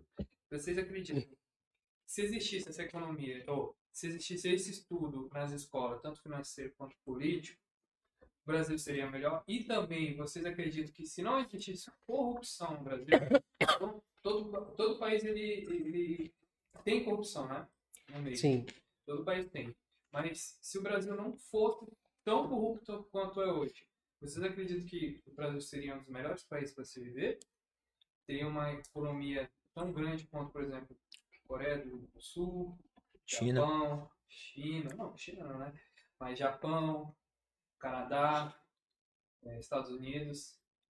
A gente Vocês tem uma extensão territorial brilhante, e ao contrário da Rússia, que a maior parte do território é gelo, é terra que não pode cultivar, é terra que não serve para Uhum. turismo, né? terra sem vida, né? Bem, bem colocado, Paulo. O nosso país, ele é continental, é um dos maiores do mundo, e a agricultura está fazendo acontecer. O nosso país, quando a gente fala em turismo, né, é uma das sete maravilhas do mundo, tem tantas belezas. Na parte da indústria, né, é desenvolvida, né, as commodities, né, são, são produzidas, né, pela Gigante, própria né? agricultura de uma forma gigantesca. É um país tão rico, né, tão bonito, né, e, e aí, a gente vai se conformar, né, com em ser um país subdesenvolvido? De fato, tua colocação foi importantíssima, Paulo. Porque é uma pergunta que se faz, né? Porque a gente tem muitas riquezas, tanto é que outros países são de olho no Brasil, né? Hum. Tanto a- a- a- em questão de qualidade natural da natureza, na Amazônia, terreno fértil, ovinos, as commodities em geral, né? Tira isso pela visita do Elon Musk, né, aqui, né? É, justamente. Não foi o Brasil, ele, o Brasil ele tem um potencial, o negócio é que a gente não tem a liderança certa ainda. Temos tanta, tantos rios, né, com volume de água tão grande, produção de energia, né? No Nordeste a produção de energia eólica vem crescendo a, a- a cada vez mais, né? Então, o nosso país é um país muito rico, né? Mas de fato, se a atual geração, né, e a atual geração somos todos nós, né, não tomar consciência, não ter a consciência de que a gente precisa participar mais, né, não apenas votando e sendo votado, mas principalmente fiscalizando, a gente vai deixar para a próxima geração fazer isso, né? É, países que se desenvolveram e que são ricos, são potências hoje, eles até tiveram essa né, um consciência. tempo atrás sobre a, a educação financeira na nossa escola, né? Hum, Sim. E sim. parece que é uma coisa que é planejado, né? Sim. Tipo assim, é, tem oportunidade, tem, tem profissional no mercado, tem geração de emprego, já começa por aí, né? E uma educação melhor, É verdade. simples, né? E é uma coisa tão fácil de se resolver e parece que é algo que, que eles não querem, simplesmente, né? Não querem. Uma criança, um pai, né, uma família. Ele tem, é, a esposa ficou grávida, como o Bruno agora. Aí no- nos Não, Estados Unidos, terreno. é, nos Estados Unidos, o pai vai ali, o filho nasceu, ele separa uma quantia e compra ações de uma determinada empresa, né, no mercado financeiro de capitais. né? Então, aquilo ali vai render e ele vai ensinar aquela criança quando ela estiver crescendo, né, vai, a própria escola também vai e o pai também vai participar desse processo. No Brasil não se faz isso. E quem faz, os poucos que fazem, e aí eu até me incluo, porque quando a minha filha nasceu, é, a gente fez isso. Não, vamos abrir uma poupança. Ah. Gente, que horror! Poupança, poupança não, a poupança não, não paga, não cobre nem a própria inflação, né? Quando a minha filha nasceu, a gente abriu uma poupança para ela, mas logo eu percebi que isso não era bom. Aí trocamos por uma previdência privada. Aí e assim vai. A gente tem que ter a mentalidade do que é investimento, né? A educação financeira é importantíssima. Começa com a criança na escola e com os pais, né? A criptomoeda. Quem quem que tem filhos que conversam sobre criptomoeda? Criptomoeda é um tipo de investimento, claro, que está engatinhando, está cheio, a volatilidade está imensa, imensa, imensa. Hora está aqui, hora está aqui, então tem que ter cautela. Mas alguém tem dúvida que veio para ficar? Né? A- As moedas digitais né, estão ganhando força né, cada vez mais a nível mundial. Né? E situações de guerra, como acontece agora lá na, na, na, Ucrânia. na Ucrânia, né, na Europa eh, Oriental, naquela região toda, Rússia, Ucrânia, essas, essas pessoas que estão lá, será que elas têm eh, o mesmo acesso ao dinheiro moeda que nós temos? Né? O Lucas, que é da área financeira, né, trabalha em instituição financeira, as instituição financeira, instituições financeiras se mantêm firmes nesse tipo de cenário, até as instalações físicas são destruídas, podem ser destruídas e são destruídas num cenário desse, né?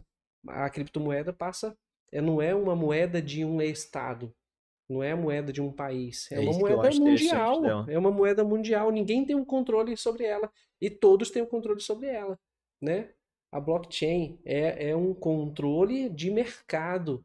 Não adianta o presidente da maior potência do mundo, dos Estados Unidos, ou da Rússia, ou da China, ou da Coreia, se, por exemplo, o país de um país, o presidente de um país que tem uma arma nuclear, eu quero intervir nessa moeda, ele não vai conseguir, né? Então, é algo que os pais precisam ensinar para os filhos, né? A, a- ano passado, no meio do ano passado, um ano mais ou menos, né? A, a minha filha e eu estávamos programando, programando uma viagem, viajamos final do ano para o Rio, e aí ela tinha um dinheiro ali que ela estava guardando, né, para poder para poder viajar.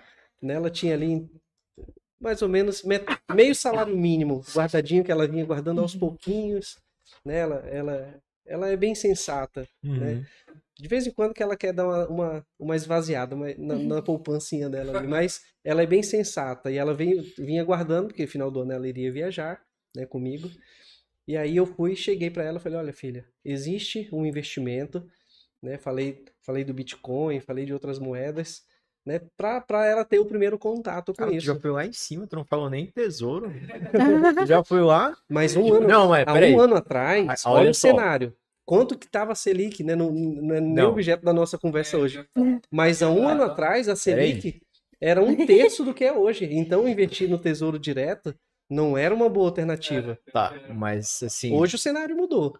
se tu falar assim, já falando do Bitcoin já pra ela, tipo assim, tu não tá dando a ilusão, talvez, de que não invista no Brasil, invista no dinheiro que o Brasil não tem controle. Será mais ou menos isso? Seria mais ou menos isso. E eu não sei se isso é bom ou se isso é ruim, Ru- Lucas. Mas de verdade, eu faria os dois. Eu É, gosto do claro. Brasil, tal, gosto A gente Investir aqui nas empresas daqui. diversificar. Se você quer diversificar. se você quer e você está apto à volatilidade, né, investir no Brasil hoje nesse cenário, tá ótimo. Né? A gente chegou num, num nível de taxa Selic muito alto historicamente, né, atualmente. E ninguém diria que, há um ano atrás que chegaríamos a um nível tão alto. Hoje, Nosso próprio, Aí a criptomoeda está em, em, nosso queda. próprio ministro da economia vazou isso aí, né? Que ele investe fora também, não investe É. aqui no Brasil. É, é o investir. alguns anos atrás eu já fiz essa opção. Hum. né? Existe uma é, tem uma corretora é, americana, a Avenue, é uma corretora muito boa, Excelente. excelente. Hum. E É de brasileiro, é se uma, eu não me é engano, uma né? corretora, corretora de brasileiros nos Estados Unidos. Então eles auxiliam o investidor inicial, eles auxiliam Hum. em relatórios de imposto de renda para o brasileiro aqui no Brasil, para a Receita Federal do Brasil. Né, Então alguns anos atrás eu já fiz a opção. Legal. Eu tinha alguns investimentos eh, na Bovespa, mas eu já migrei para lá. Significa que eu não acredito no Brasil? Não necessariamente. Mas naquele momento que eu tomei essa decisão, aqui estava muito, muito volátil. Né? Mas a criptomoeda, voltando. Daí a minha filha pegou eh, esse meio salário mínimo que ela tinha, né? Isso em, em junho, julho do ano passado, e eu expliquei para ela sobre o Bitcoin e ela falou: pode, pai. Pode. Aí ela falou ainda, eu lembro que ela falou assim, mas tu garante que vai ter mais? Eu falei, não, não posso garantir nada. Até para imediato. é, e até para ela entender que existe volatilidade Uhum. e não existem garantias, segurança. O investimento é isso. Quanto mais risco, maior a possibilidade né, de, de, de ganho. E foi incrível, porque o ano passado para criptomoeda foi muito bom para quem investiu no começo e, tirou né, em novembro ou dezembro. Para quem deixou virar o ano, realmente não foi tão bom. Né? Agora estamos num dos piores momentos, né? Um, Eu um- acho que é o momento certo de investir. o momento de comprar, né? Um, um patamar que estávamos há três anos atrás. É. Eu sei que a Letícia, ela dobrou o patrimônio dela. Ela tinha meio salário mínimo, ela viajou com um salário mínimo. Então ela Uhum. pôde fazer a festa, porque o patrimônio dela dobrou sem fazer nada, sem esforço, só pela valorização do Bitcoin. Né? Que A gente, foi vai, a gente vai conversando, lembrando das frases. Tem uma frase do Warren Buffett que ele fala: compre aos sons de canhões e venda aos sons de violino. que é o caos agora que tá Isso. embaixo, é hora de comprar agora. É hora de comprar. E. E uma coisa que a gente precisa entender é que a gente nunca vai acertar o fundo do poço. Assim como a gente nunca vai acertar o teto. Né? Então, por exemplo, há dois meses atrás, Bitcoin estava na faixa eh, de 100, 130, 140. Eu já achei, meu Deus, é o momento. É Um amigo meu até falou assim: eu vou pegar um empréstimo e vou comprar. Caramba. Eu falei, rapaz, eu não tenho toda essa coragem. Né? Aí, mas eu achei que era um bom momento. Aí, de repente, baixou para próximo de 100. Né? Então, é, é, a gente não vai acertar o fundo do poço. Mas se a gente acredita, e eu acredito, que criptomoeda é uma moeda que veio, são moedas, né? Que Uhum. vieram para ficar e fazer parte do cenário econômico mundial, é o momento para comprar, porque embora demore um pouco, mas vai haver a valorização. Existe, existe um negócio chamado obituário do, do Bitcoin. Não sei se vocês já ouviram falar nisso, que é a quantidade de vezes, mais de 500 vezes, que já se falaram no noticiário que o Bitcoin acabou, morreu, não vai existir mais. Né? Então, é, é só motivo de risada. Chega, existe um site que faz essa questão, contagem dos óbitos. Quantas vezes que disseram que ele ia morrer? É interessante que o, se a gente for para pegar para analisar aí os economistas aí, né? Um dos caras que eu gosto muito, mas parece que ele fala, tá falando grego agora, besteira, é o Robert Kiyosaki, que veio... Robert Kiyosaki? O que escreveu o Pai Rico, Pai Uhum. Pobre. Sim, sim. E tem um outro também, o do Nassim Taleb também. Todos eles criticam o Bitcoin. Até o Ray Dalio também. Todos eles criticam o Bitcoin. E eu não, consigo, assim, entender o, o porquê que tá tanta essa crítica, mas a, a, o resultado que essa moeda entrega é surreal. Sim. É Vou verdade. começar porque A não tem um crítica- controle, assim, de, de alguém ali. Sim. O Satoshi Nakamoto foi genial. A gente não sabe até hoje quem é esse cara, o criador da, da, da, da moeda, né?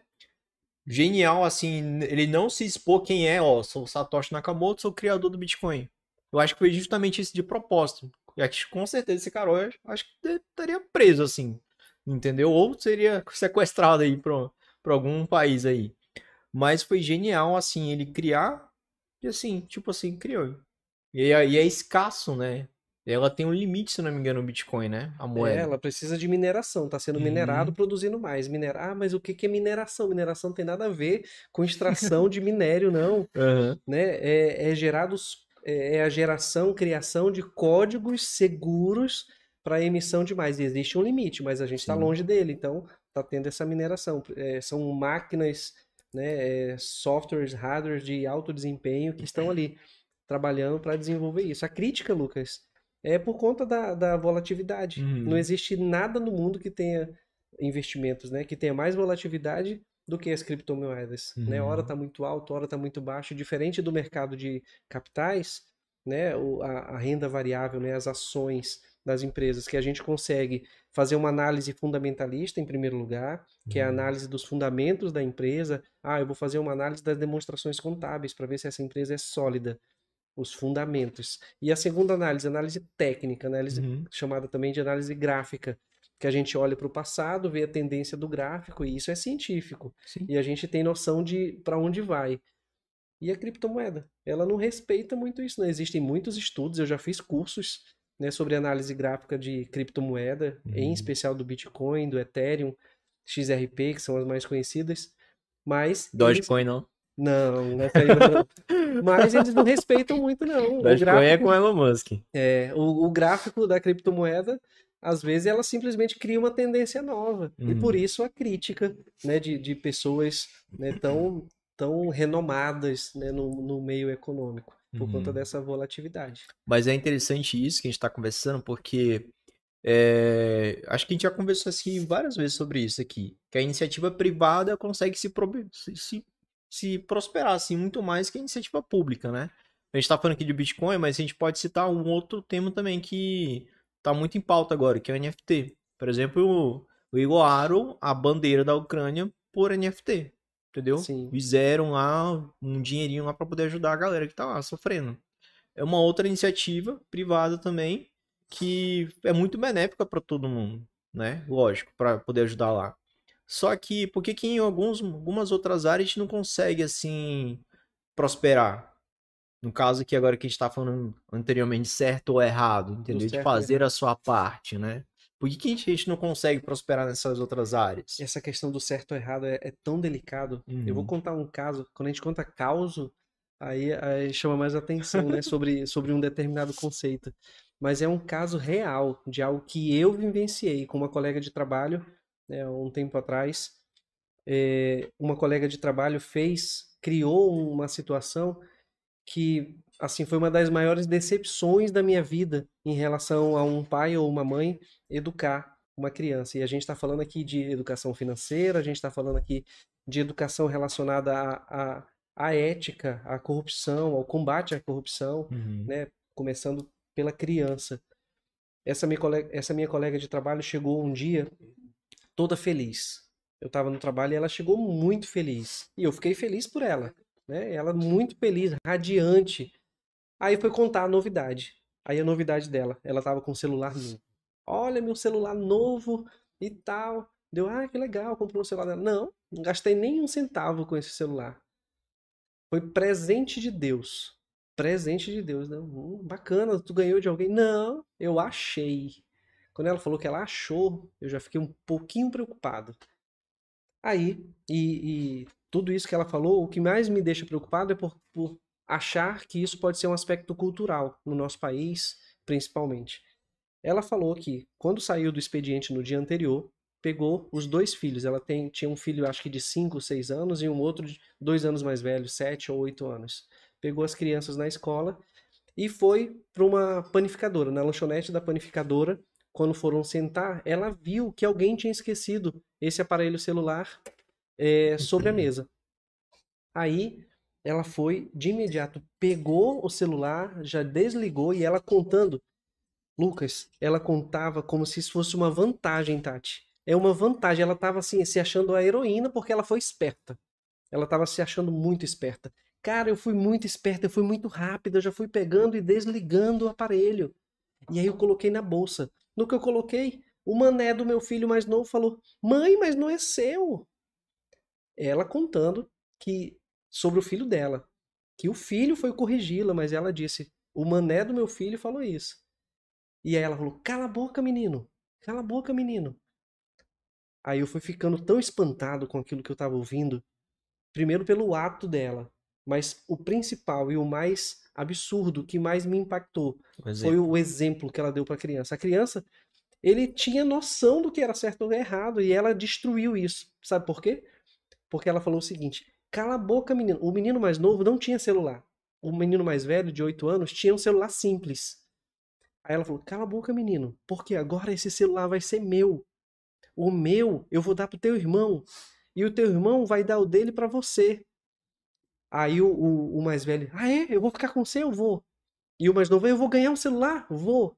Aí ficaram felizes, comemoraram com um ato que é um absurdo. Famoso Então, plano, né? Pois é. Eu. Mas, gente, antes de voltar esse assunto, tem uma pergunta de um seguidor aqui. É, a volat... Botando a cripto, né? A volatilidade da Volatilidade. Não seria uma possibilidade de ganhos no day, day trading? Day trade. Day trade. Olha, Será que seria? sem dúvida seria. Agora, é, aí é uma opinião minha, apenas opinião. Operar com criptomoeda tem que ter um perfil bastante arrojado. O Lucas, que é da área de investimentos, de bancos, ele sabe disso. Tem que ter um. Para operar com criptomoeda, já tem que ser bem arrojado. Né? A pessoa começa ali com, com renda fixa, né? Passa quando a taxa Selic está interessante, né? Pode investir é, é, no patrimônio estatal, né? Que são os investimentos em tesouro direto, por exemplo. Existem diversas, diversos tipos de letra do tesouro. Uhum. Aí você, se for um pouquinho mais arrojado, você vai para o mercado de capitais, né? É- Você é, é sócio de uma parcela da empresa. Eu sou, eu compro ações do, do Itaú, eu sou dono em uma parte do Itaú, do Bradesco, do Banco do Brasil, mesmo sendo uma sociedade de economia mista. Então já é um pouquinho mais arrojado, porque depende do desempenho da empresa para o dinheiro dele crescer ou diminuir. E agora, né, recente, as criptomoedas. Então é o mais alto nível é, de investidor, é, o nível no aspecto né, de ser um investidor arrojado, né, um Uhum. perfil corajoso, né, que não tem medo, que tem a, a coragem de, de enfrentar o novo. Ele tem que estudar, claro, para subir de nível. Aí tá. A operação do day trade, né, ele e comprou no mesmo e ele vendeu no mesmo dia, o nível, né, de risco dele já é muito Altíssimo. maior. Né? Então, no mercado de capitais isso já é muito acentuado. Aí imagina, imagina com criptomoeda.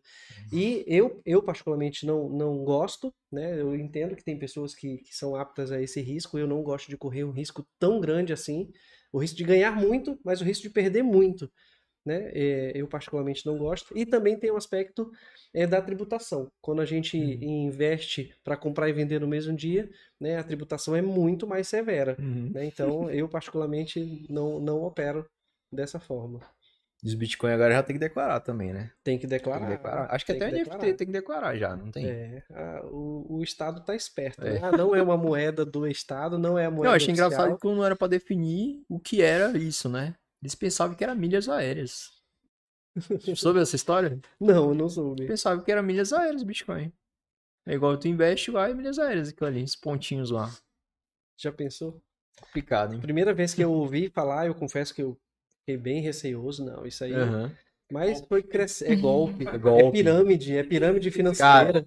Tinha uma época que eu juro pra você, se... Eu acho que isso aí até passa no Big Bang a teoria, o do Sheldon conta. É- tá E eles conseguiam minerar, tipo assim, em um site qualquer. Você entrava lá, você respondia umas três perguntinhas, um joguinho bem simplesinho. Aí você conseguia ganhar um Bitcoin aquilo ali. Só que isso aí, ó. Já pensou ganhar um Bitcoin hoje? muito Nossa. tempo isso aí. Muito tempo isso aí. Há muito, um, um- um Bitcoin se comprava uma pizza há 10 anos atrás. É. Né? Aí depois de um certo tempo, opa, agora já compra algo melhor. Agora compra um carro. Né? Uhum. E, e há, há um ano e pouco atrás, né, que comprava uma, uma Dodge Ram. Foi Uhum. passando, ele teve mais utilidade em outros meios. Uhum. É. Foi lá o Elon Musk que investiu em Bitcoin. Mas é o, é o interessante que o, o que ele trouxe é porque ele vai desencadeando outras coisas, né? Por exemplo, a questão do blockchain, que é a segurança, vamos dizer assim, do Bitcoin, do, do- da forma assim que ele é seguro investir nele, em que você não vai ser hackeado e principalmente não vai ter o gasto duplo, que é o mais comenta sobre ele. Mas, vamos pegar o, o, o blockchain de novo. Já sentou um cara aí chamado Cássio, meu vizinho também.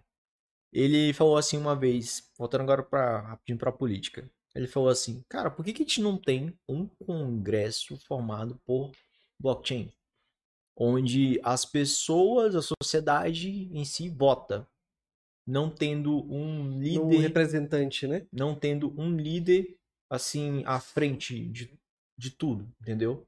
Onde questões ali são levantadas na blockchain, todo mundo vota, entendeu? Para para melhorar a educação, para melhorar a saúde, para melhorar independente da área. Eu achei interessante. Foi assim que eu conheci ele, inclusive, que já veio aqui duas vezes. Inclusive no, no episódio a gente falou Esse- também. esse. É, é interessante a discussão que ele, que ele trouxe, entendeu? Sobre isso. O, o próprio Edson, que também já veio com ele aqui a última vez, ele falou sobre DAO. É, fui pesquisar, achei bem interessante, viu? E se aplica muito a empresas isso. Só que a DAO, assim, da maneira que o Edson explicou aqui para nós, também é mais ou menos igual a blockchain, só que você tem, vamos supor, é, é, você tem uma empresa, né? Onde as pessoas moram em cada parte do Brasil. Você quer montar uma empresa. Mas aí, vamos fazer um contrato socialzinho. Pô, tá todo mundo longe.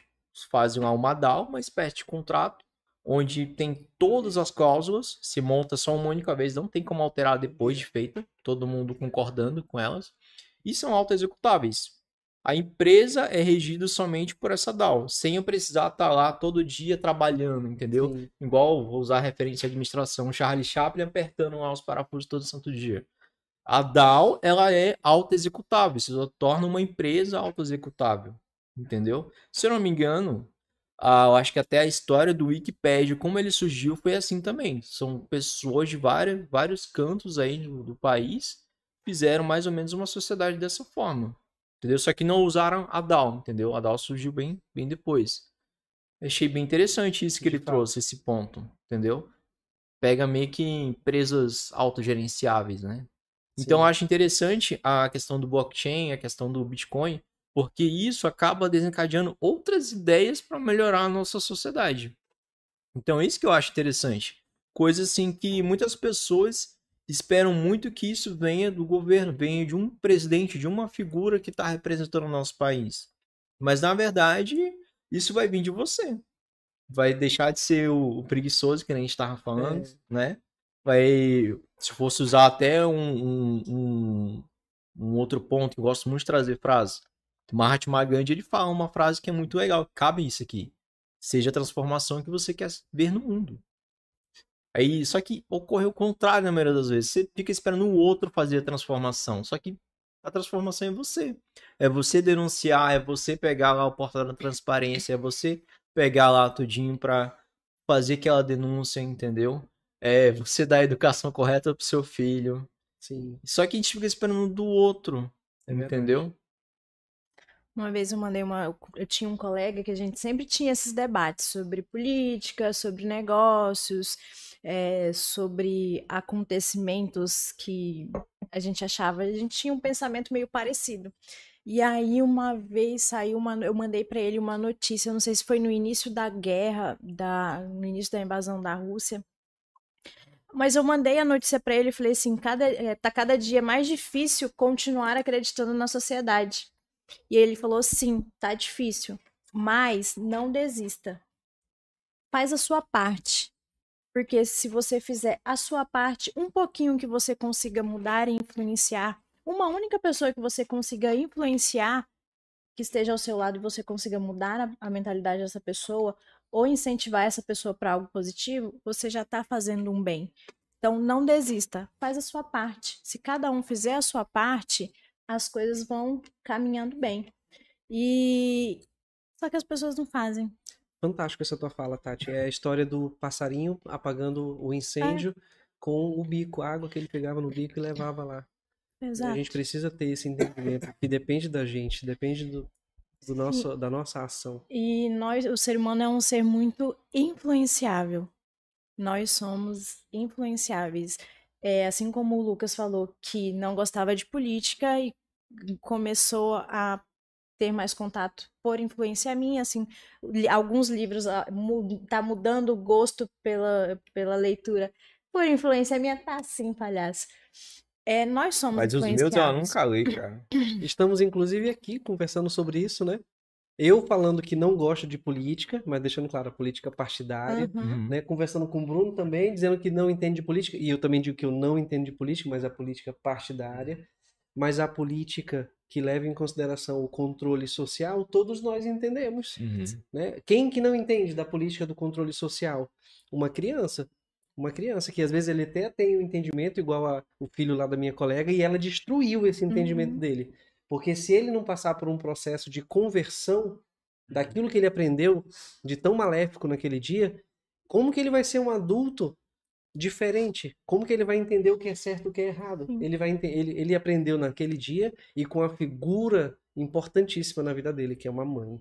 Ele Uhum. aprendeu que o certo é tirar vantagem. Se eu tirar vantagem pra mim e ninguém ficar sabendo, tá tudo certo. Né? Então esse ensinamento foi terrível. Uma criança não sabe o que é certo e errado. Negócio de certo e errado só é quando convém. né? Então, Uhum. É, tipo, o meu benefício. Mas se tu fizer, tá? Mas se eu fizer e eu vou ganhar com isso, tá certo. Pode fazer. eu vi uma pegadinha do, do Silvio Santos, essas pegadinhas de câmera escondidas, escondida, que falava, filmava as pessoas no elevador.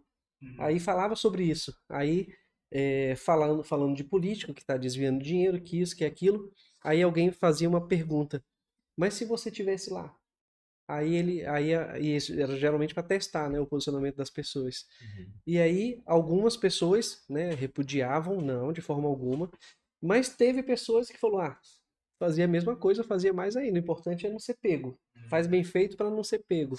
Né? Então é algo que a gente precisa se preocupar. Uhum, Sim, eu acredito que é, o que vale não é o que a gente faz quando, o que nós somos quando estamos aqui, em grupo, mas sim quem nós somos quando estamos a sós.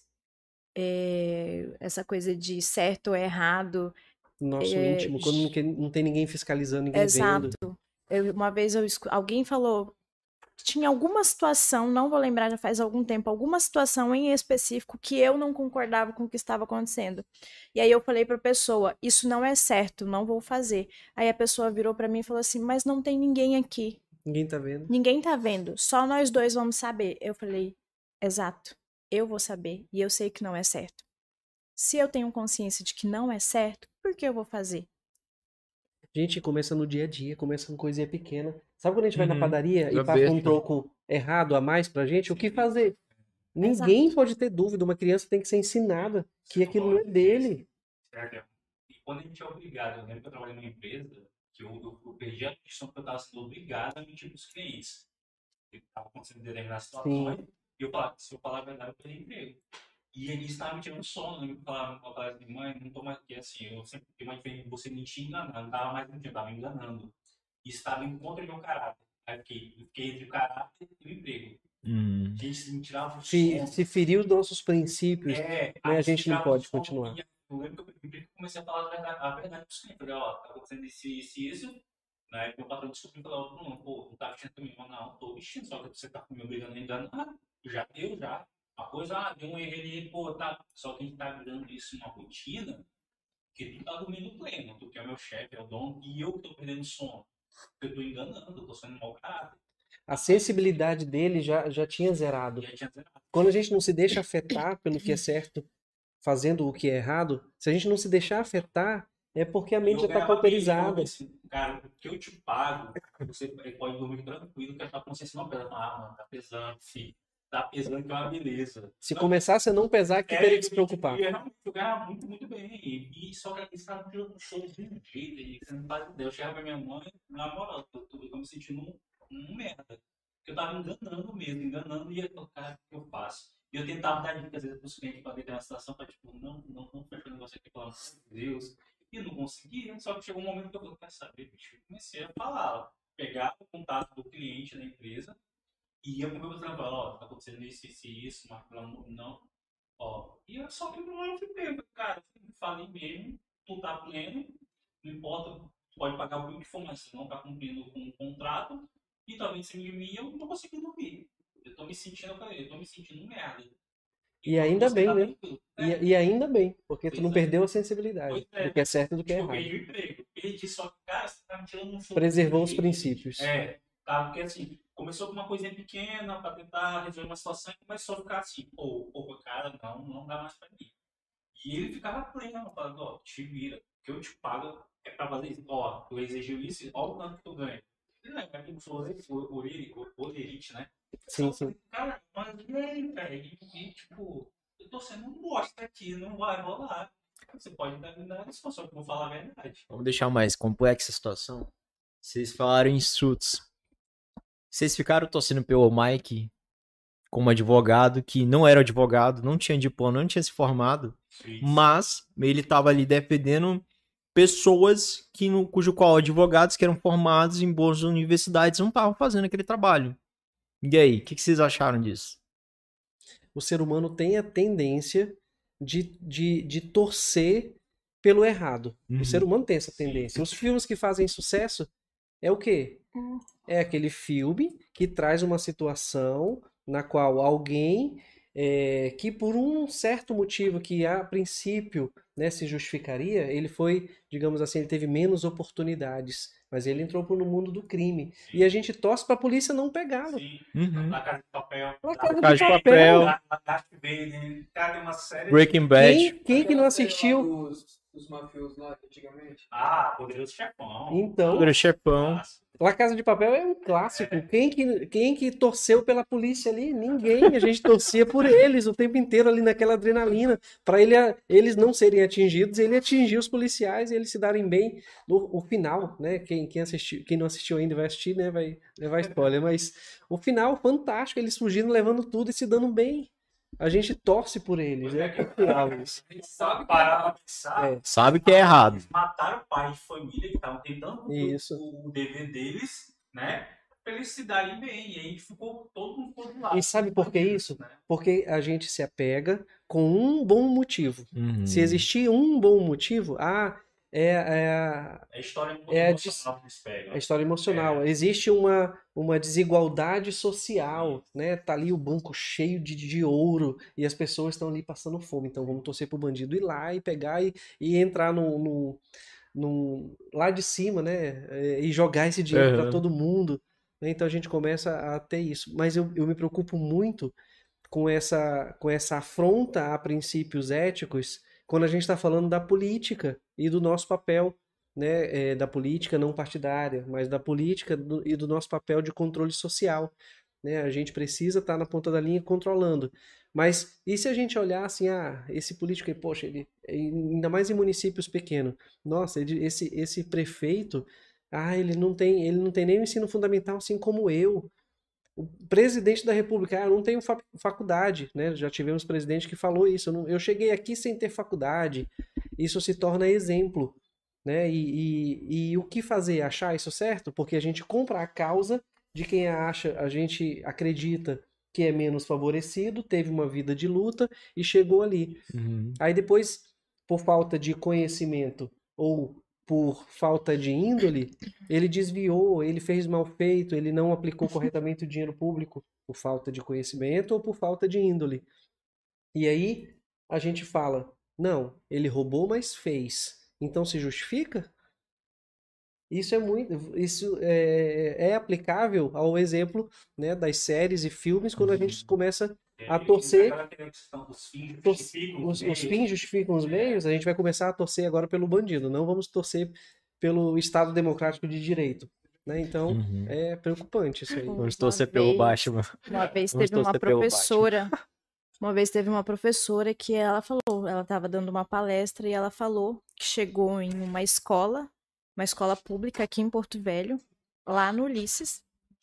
E aí ela ensino fundamental e ela perguntou o que as crianças queriam ser, qual a profissão que elas queriam seguir, a carreira que elas queriam seguir. E a maioria das crianças na sala de aula disse que queria ser traficante, que queria ser bandido. Por quê? É o exemplo. Mas não é. É, É um exemplo de sucesso, né? é o exemplo. Para eles, você chega lá no para aqueles bairros mais afastados, o que tem é bandido. É. É, meu pai tinha uma, uma funcionária que saía com os traficantes do bairro e ele bancava vida de luxo para ela. Uhum. A criança tá vendo aquilo como exemplo. Recentemente eu conheci um rapaz é, que ele é garimpeiro.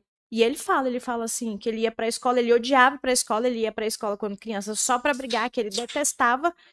E aí ele falou que um dia ele olhou e falou assim: "Eu vou pra escola pra quê? Porque eu tô vendo aqui esse monte de homem que estudou e tá aqui garimpando, pra que que eu vou estudar?"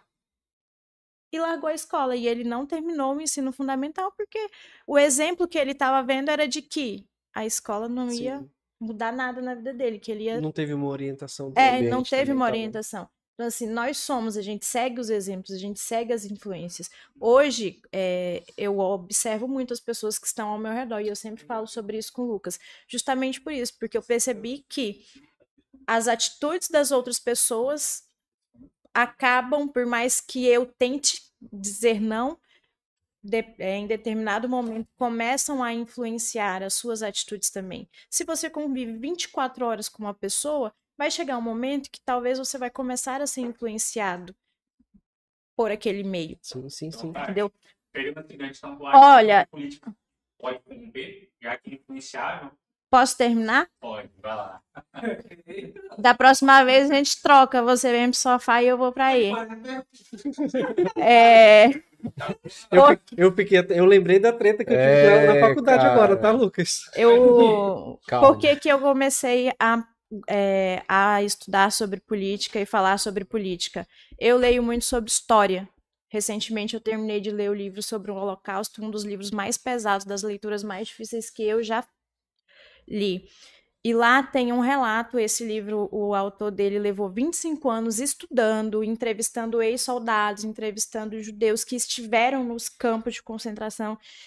E lá tem um relato de um judeu que ele fala assim, que hoje, é, quando eu vejo alguém é, fazendo algo muito bom para mim, eu me questiono, eu pergunto: será se essa pessoa tivesse lá no campo, fosse um soldado lá no campo, se essa pessoa estivesse vivendo lá na época do Holocausto, ela teria essa humanidade que ela está tendo hoje?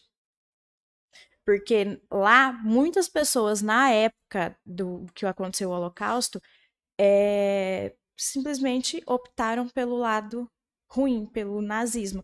E não é porque, meu Deus, Hitler, Hitler era maluco e convenceu as pessoas, não. Era deles, eles deixaram influenciar, eles já tinham aquilo. Só que teve centenas e centenas de casos de famílias alemãs que esconderam judeus dentro de casa e que sabiam que se fossem pegos eles iam ser assassinados junto com os judeus e mesmo assim eles ajudaram. Eles não se deixaram corromper pela política que estava acontecendo. Então, são as escolhas. Eles fizeram escolhas. Eles poderiam ter se deixado corromper, eles poderiam ter simplesmente deixado os judeus à deriva e os judeus que foram que sobreviveram a essa essa catástrofe foi justamente porque algumas pessoas é, não se deixaram corromper é, a humanidade dela falou muito mais alto do que a maldade do ser humano. Só que a gente vê que a maldade foi muito maior e o número de pessoas que seguiu o caminho da maldade foi muito maior do que as pessoas que se é, prontificaram a ajudar os judeus. Então, quando, depois que eu comecei a ler e a estudar sobre o Holocausto, que eu falei, cara, eu preciso entender mais. Porque quando você conhece a história, quando você conhece o passado e todo o sangue que foi jorrado no passado, você começa a se importar e se preocupar com o presente e com o futuro. Sim, sim. Porque você vê, não foi um cara que fez isso.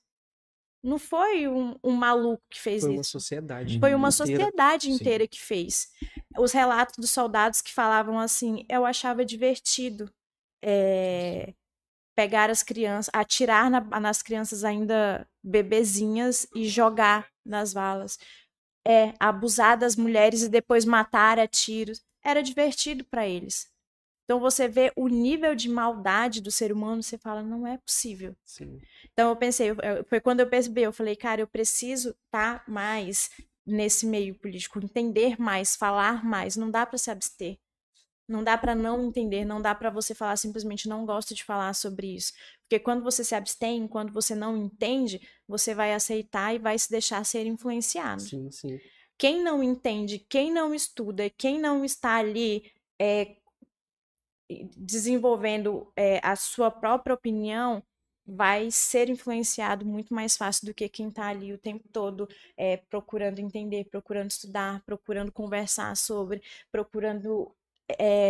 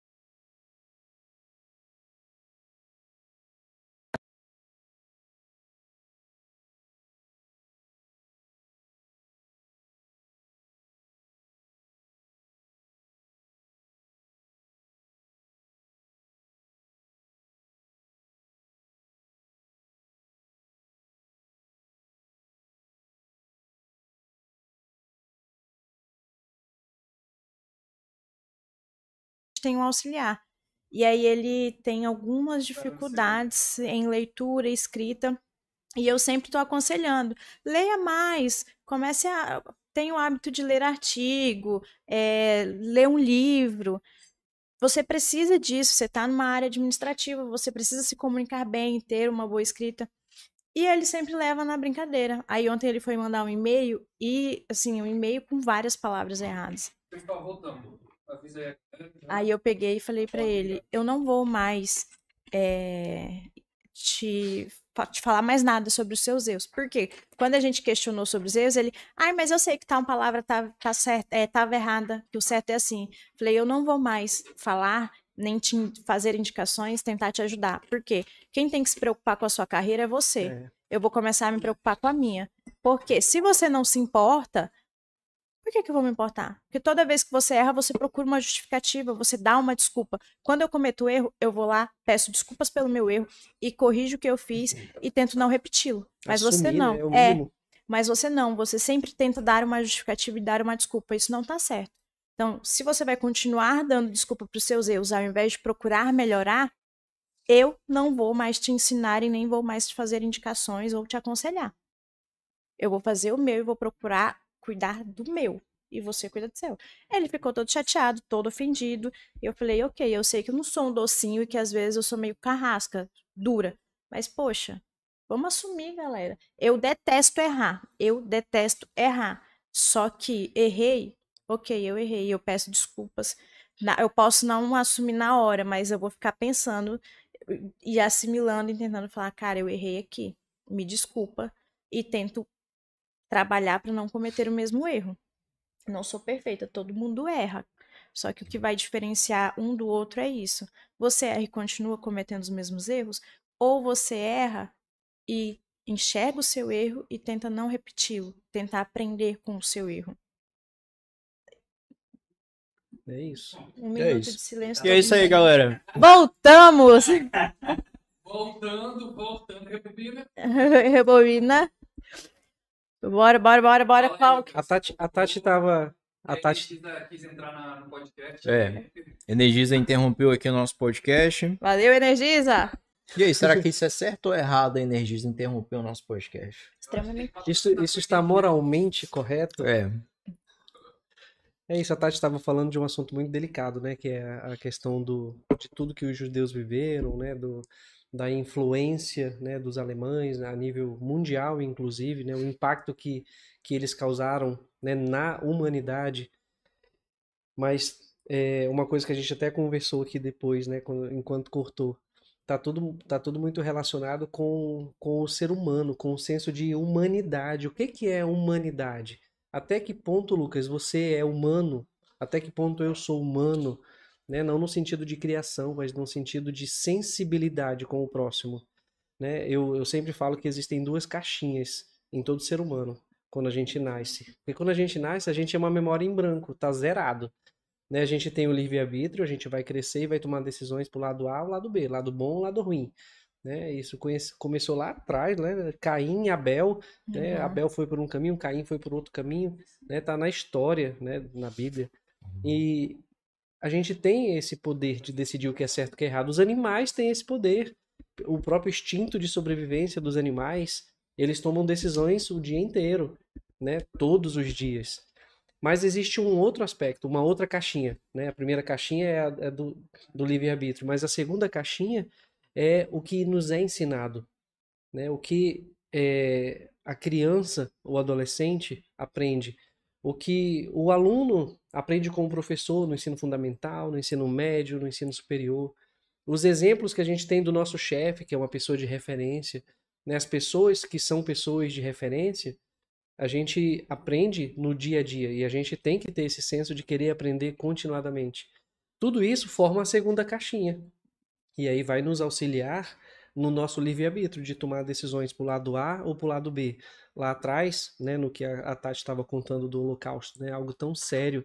Né, algumas famílias estavam ali na, na mesma, viviam todos no mesmo país. Por que, que uns tomavam a decisão de querer se sentir superior à raça é, e querer maltratar, matar, fazer sofrer outras pessoas, e outros entendiam que eram seres humanos iguais, estavam todos no mesmo contexto social. Viviam na mesma época, viviam em um mesmo país, foram educados é, é, de uma forma semelhante, já que era o mesmo contexto social, mas a caixinha do livre-arbítrio, da humanidade, era distinta.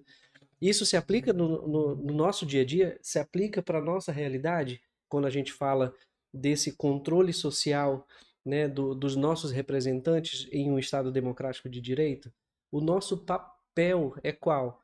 É utilizar as nossas caixinhas. Quem está nos representando também tem que usar as duas caixinhas deles, para que eles possam não se corromper. Aí quando chega lá, a gente vai jogar fora aquela bagagem que a gente trouxe. Uhum. Né? O, o, caso que o Bruno contou da, do, do emprego dele estava ferindo os princípios dele. Se ferir os princípios, eu vou continuar naquele local que eu estou perdendo o sono. E isso é muito grave. Porque se ele aceitasse continuar, ele estava anulando um princípio dele. E se ele faz isso de forma repetida, ele perde o princípio. Poderia a... se tornar pior até, né? Se torna pior e aquela coisa que antes incomodava ele passa a não incomodar e ele já acha isso normal. Você viu na lâmpada, você vendo ali todo dia, isso. foi uma semana. Você acostuma com aquilo. E eu vou contar uma coisa, Lucas, que eu vivenciei. Quando eu tinha 18 anos, eu comecei a trabalhar no Banco do Brasil. E ali, naquela, naquele contexto, os bancos estavam se informatizando, né? É, dia de pagamento, funcionário, é, é, os aposentados, né? Os velhinhos, eles queriam é, ir lá para dentro da agência, naquelas filas não existia senha. Né? Eu acho que eu sou antigo, hein? Não existia distribuição de Cara, eu ia falar isso, mas. Era fila ainda. tinha, tinha aquela fitinha amarela que delimitava o caminho da fila. Não, isso ainda tem ainda. Ainda tem em alguns locais, né? Tem. E aí o, tinha a fila normal, atendimento normal e o atendimento prioritário, que aí os velhinhos estavam ali e eles queriam estar ali. Por quê? Porque eles queriam conversar, gente. Eles queriam conversar. Eles queriam conversar entre eles, mas eles também queriam conversar com o caixa uma vez por mês e ele ia lá, ia perguntar: e aí, meu filho, tudo bem? Olha, Mudou nada, filho. tá? Mudou nada. Ainda é assim, né? É, assim. é um meio de socializar, a gente entende tudo isso. Mas o próprio sistema não quer isso, quer um atendimento é. mais rápido.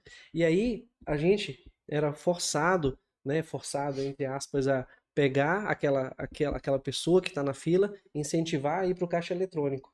Mas essa pessoa tem é, conhecimento técnico, alguns eram até não sabiam ler ou escrever. Aí vai lá no caixa eletrônico, ele não tem familiaridade com isso.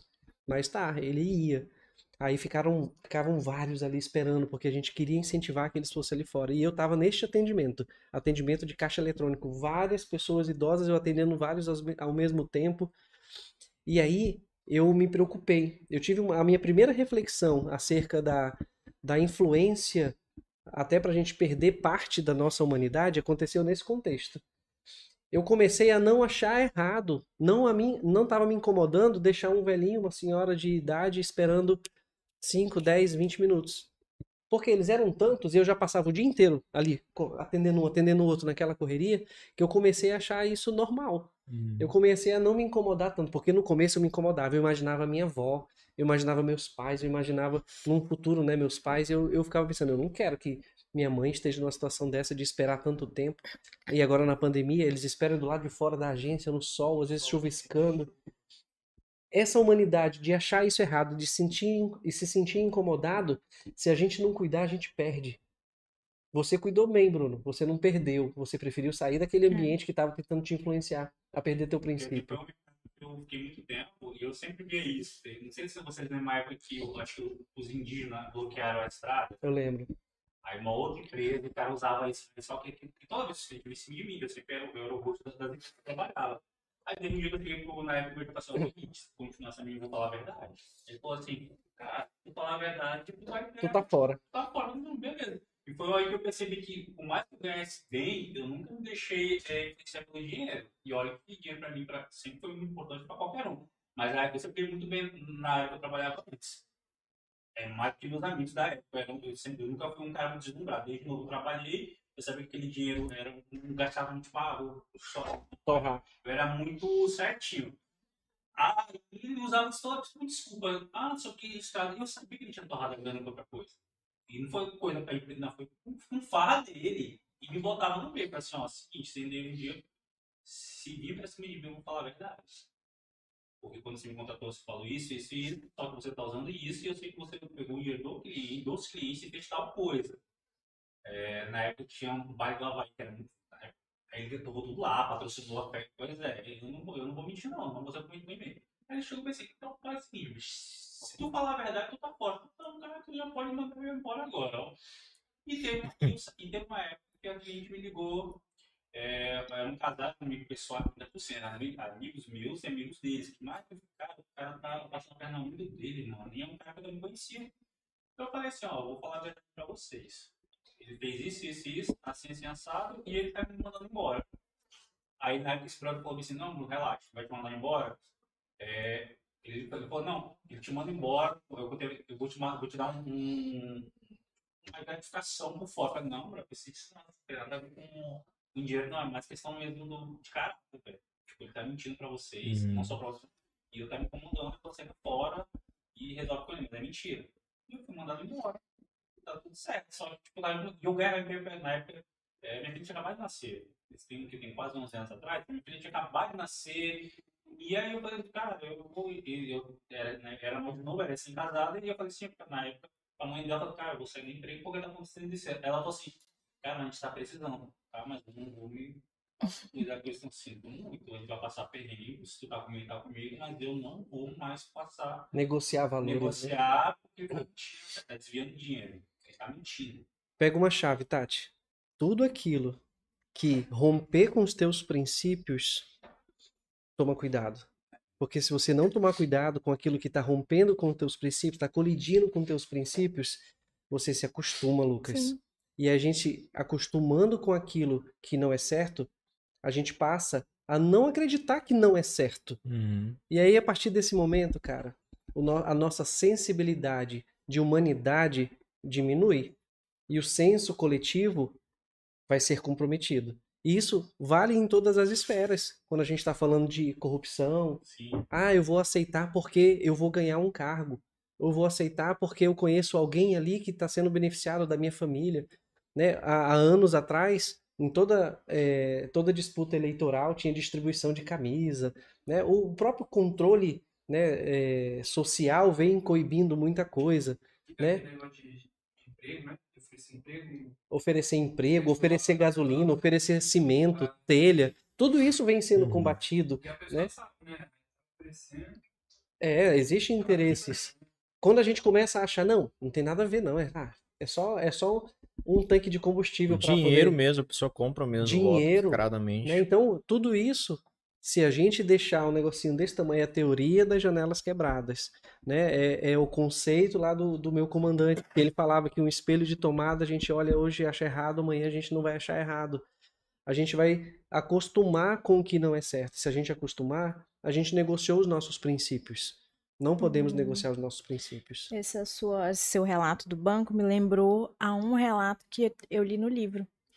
É, quando os judeus iam para os campos, alguns eram selecionados para fazerem os serviços de carregar os cadáveres, jogar nas fossas, crem- tacar fogo, toda essa, essa parte que os, os alemães não queriam fazer, os nazistas não queriam fazer.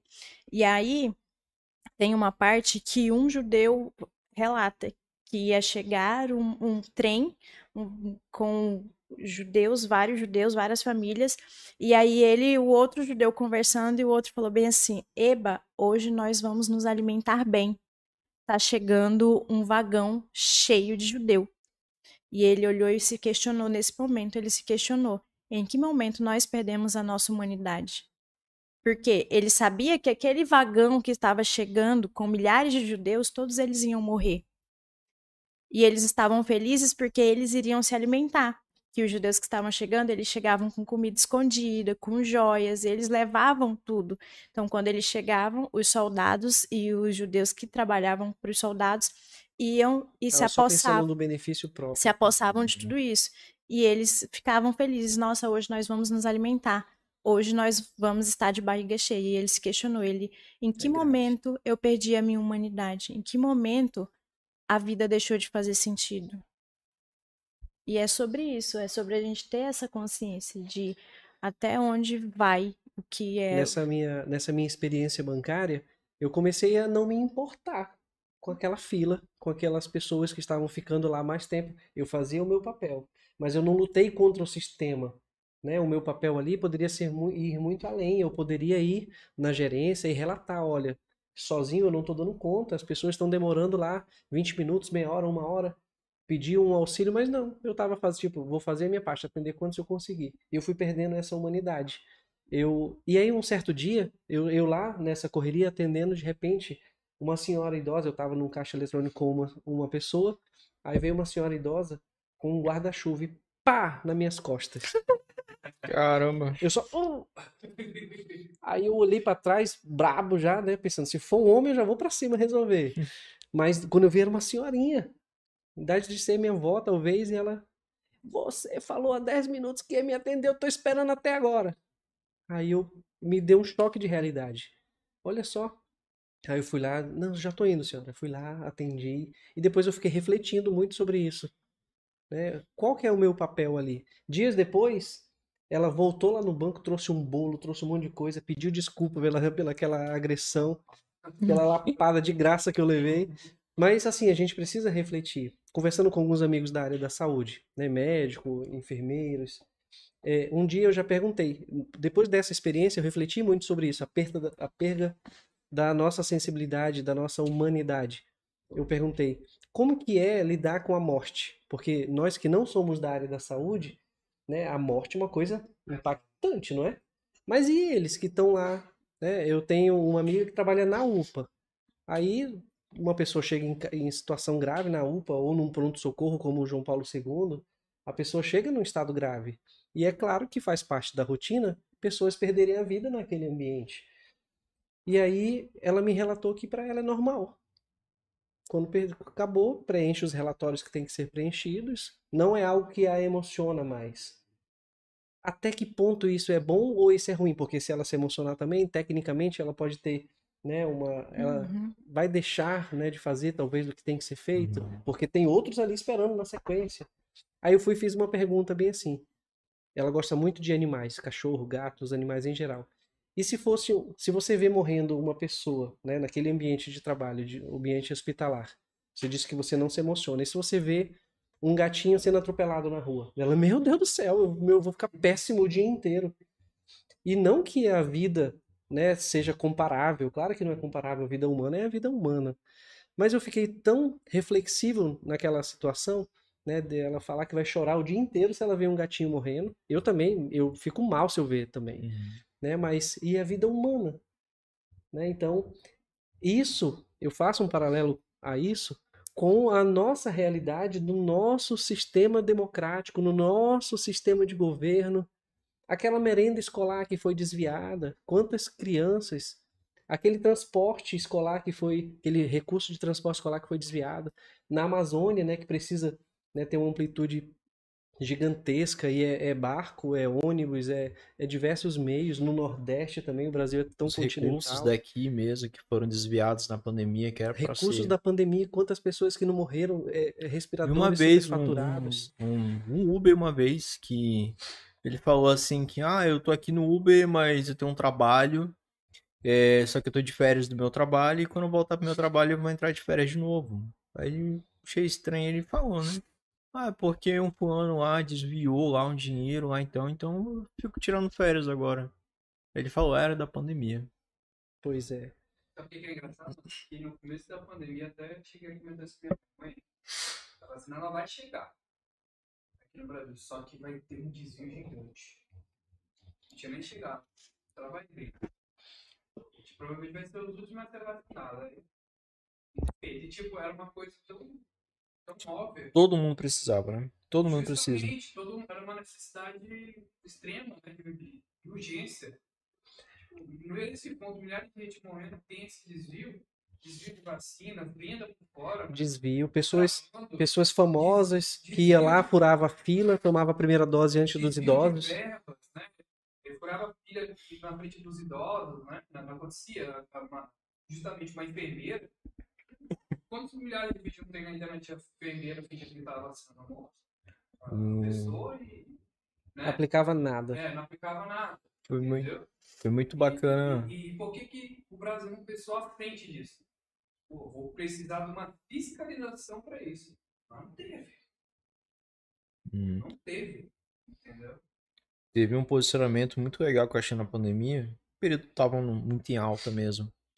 O, o Whindersson, ele teve toda aquela questão, né, de ele pedir ajuda das pessoas famosas que são Sim, amigos sim. dele. Ajudou muito o Amazonas. Sim, com certeza. E, mas teve um posicionamento dele que eu achei muito legal. É que é, tantas pessoas, ele falando, né? Tantas pessoas que vão no meu show em vários estados no Brasil. E se essas pessoas morrerem, quem é que vai no meu show? Quem é que Sim. vai lá me ver assistir lá? Fazer as piadas, fazer as pessoas rirem. Então, com, é o meu dever agora, acho que de alguma forma, por menor que seja, tentar ajudar essas pessoas a minimizar isso, entendeu? Eu achei bem interessante esse posicionamento dele. É, foi um posicionamento de humanidade, né? Uhum. Diversos, diversas pessoas né, tiveram esse posicionamento. Quanto que vale a vida? Né? Ah, eu tenho, eu tenho um investimento X, Y, mas naquele momento né, que o, est- o estado do Amazonas, Manaus em especial, mas o estado todo, né, Uhum. precisava de oxigênio, não existia Sim. oxigênio. Né? Aí mandaram para, ah, mas tem que vai ter que ir de avião, sair de São Paulo, de um grande centro. Quanto que custa isso? Muito mais do que o oxigênio, a logística, né? Uhum. necessário para tudo isso. Mas quem tinha né, alguma reserva, algum investimento e fez isso, é, um- é uma demonstração de um sentimento de humanidade muito grande, né, que a gente precisa reconhecer, aplaudir, né, não porque precisa de aplauso, mas porque a gente precisa disseminar essa ideia para que outras pessoas tenham né, esse senso de humanidade. Quem tem esse senso de humanidade, quando tiver numa situação de benefício próprio ou benefício coletivo, ela não vai pensar só no benefício próprio, porque ele já está Uhum. dando uma demonstração de interesse pelo benefício de todos, né? Interesse O que eu achei coletivo. interessante também foi o posicionamento de empresas também frente a isso, né? Sim, Tive o Ambev parar uma produção de cerveja para fazer álcool em gel. isso. A gente viu é, empresas que fabricam detergente. Eu, eu vi uma, uma. Eu acho que foi até tu uma vez, não foi na minha casa. Tu pensou que era detergente. Só que aí tu, quando tu colocou na mão, tu viu que era quente. Aí viu ah, o rótulozinho era, era álcool em gel. Porque era o Uhum. mesmo, o mesmo recipiente, entendeu? Assim Sim. como tem gente que vai aproveitar também, né? Isso. Exatamente. Pessoa, é Sim. verdade. É, Vender mais caro, ter mais lucro. Uhum. É, com certeza. A gente viu no começo da pandemia que tava vendo um pânico global, né? O álcool foi lá Nacional. em cima, né? O valor do álcool. Com certeza, Subiu, com o certeza. valor da máscara subiu, era, era, era ouro, basicamente. E fabricante, distribuidor, varejista. Varejista que tinha um produto, guardava o produto Uhum. para esperar terminar no comércio de uma forma geral para depois ele vender triplicado. Uhum. Isso é, é, é sentimento de humanidade? Existem valores corrompidos nesse momento? Né? Em momentos críticos, as pessoas podem se unir, mas elas também podem é, causar essa desordem social, né? E a gente Não vivenciou só- isso. Não só, as empresas, também teve gente que estocava, né? Que Sim. Falou aí Sim. e vendia Isso. absurdo né, na internet. Máscara, É. 12 reais. A empresa limitava, pode comprar X, a quantidade X de produto. A pessoa ia lá, comprava, depois ia para fila de novo, depois Sim. ia de novo para estocar, para depois vender triplicado. Sim. Vamos para as perguntas finais, vai, Tati. Fala. Você fala alguma coisa? Não, que o livro que eu te indiquei, da Justiça, tem um- no início, ele traz esse questionamento sobre. Idioma do bonde. É? Não, esse questionamento de quando acontece catástrofe, de quando acontece sim. algo, e aí tem esse superfaturamento dos serviços ou dos produtos. É, ele traz, é um dos primeiros questionamentos que traz no livro, é sobre É no isso. primeiro capítulo, na página É. 30, eu acho. Brincadeira. Sei não. Terceira linha. Sei não. É, É, mas esse livro é muito legal. Esse livro é muito legal. Mas, aliás, a gente poderia. ter- Praticamente o podcast está sendo mais sobre esse livro, né? O livro é Justiça, do Mike Sandel, sobre certo ou errado. Sim, Interessante esse livro. Mas eu queria comentar um pouquinho desse livro que tá aí em cima.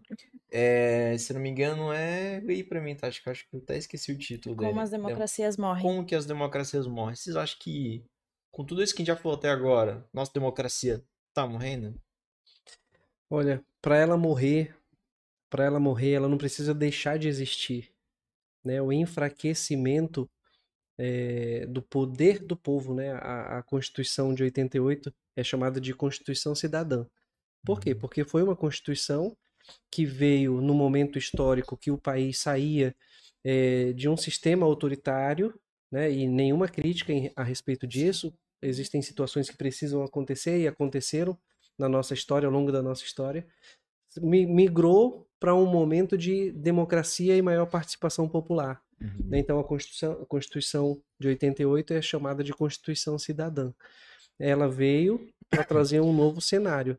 Mas a gente, hoje, 2022, está sabendo lidar com isso, com essa democracia? A democracia nos dá condições de votar e ser votado, representantes que vão lá e tomar escolhas pela gente tá dando certo, a gente está sabendo, ela, ela está forte, né? então ela não vai morrer só se ela deixar de existir. A partir de agora, não existe mais igual existe ainda em alguns países no mundo, em alguns locais, né, que é triste realmente. No Brasil, eu não acredito que ela vai morrer, deixar de existir, mas o fato dela se enfraquecer já é uma morte. Uhum. Já é uma morte. E ela acontece quando eu, quando o Bruno, quando o Paulo, quando cada um de nós não entendemos que o nosso papel é votar, ser votado, sobretudo fiscalizar no controle cidadão e maior ainda, mais importante do que isso, educar, né? Educar é, as crianças, os adolescentes, as pessoas que às vezes não têm o mesmo acesso à informação que a gente, influenciar positivamente não a guerra partidária, que isso eu me recuso a entrar nesse mérito, mas o aspecto ideológico do que é certo do que é errado, que eu não posso pensar na coisa pública como fosse coisa privada. É fácil a gente não pensar na coisa pública como se fosse coisa privada se a gente não tem benefício algum. A gente pensa, não, de forma alguma. Mas a gente precisa de um amadurecimento de princípios, né? O exemplo do Bruno eu achei fantástico.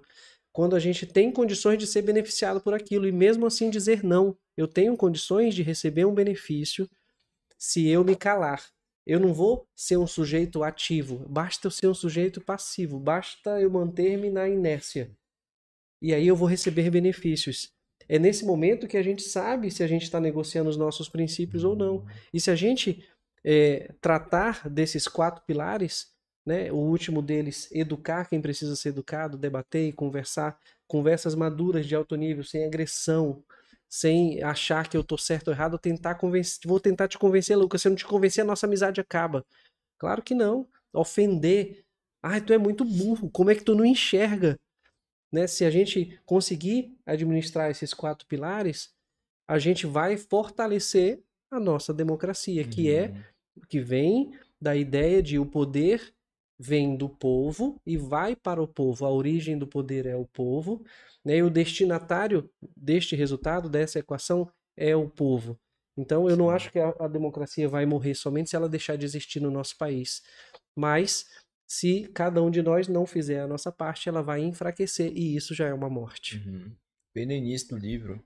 Esse livro é um livro interessante, ele, para começar.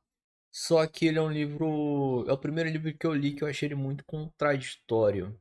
Do meio pro final, é um livro muito mais para difamar o Donald Trump. Que ele são dois autores, inclusive um veio aqui no Brasil tempo atrás, deu uma palestra.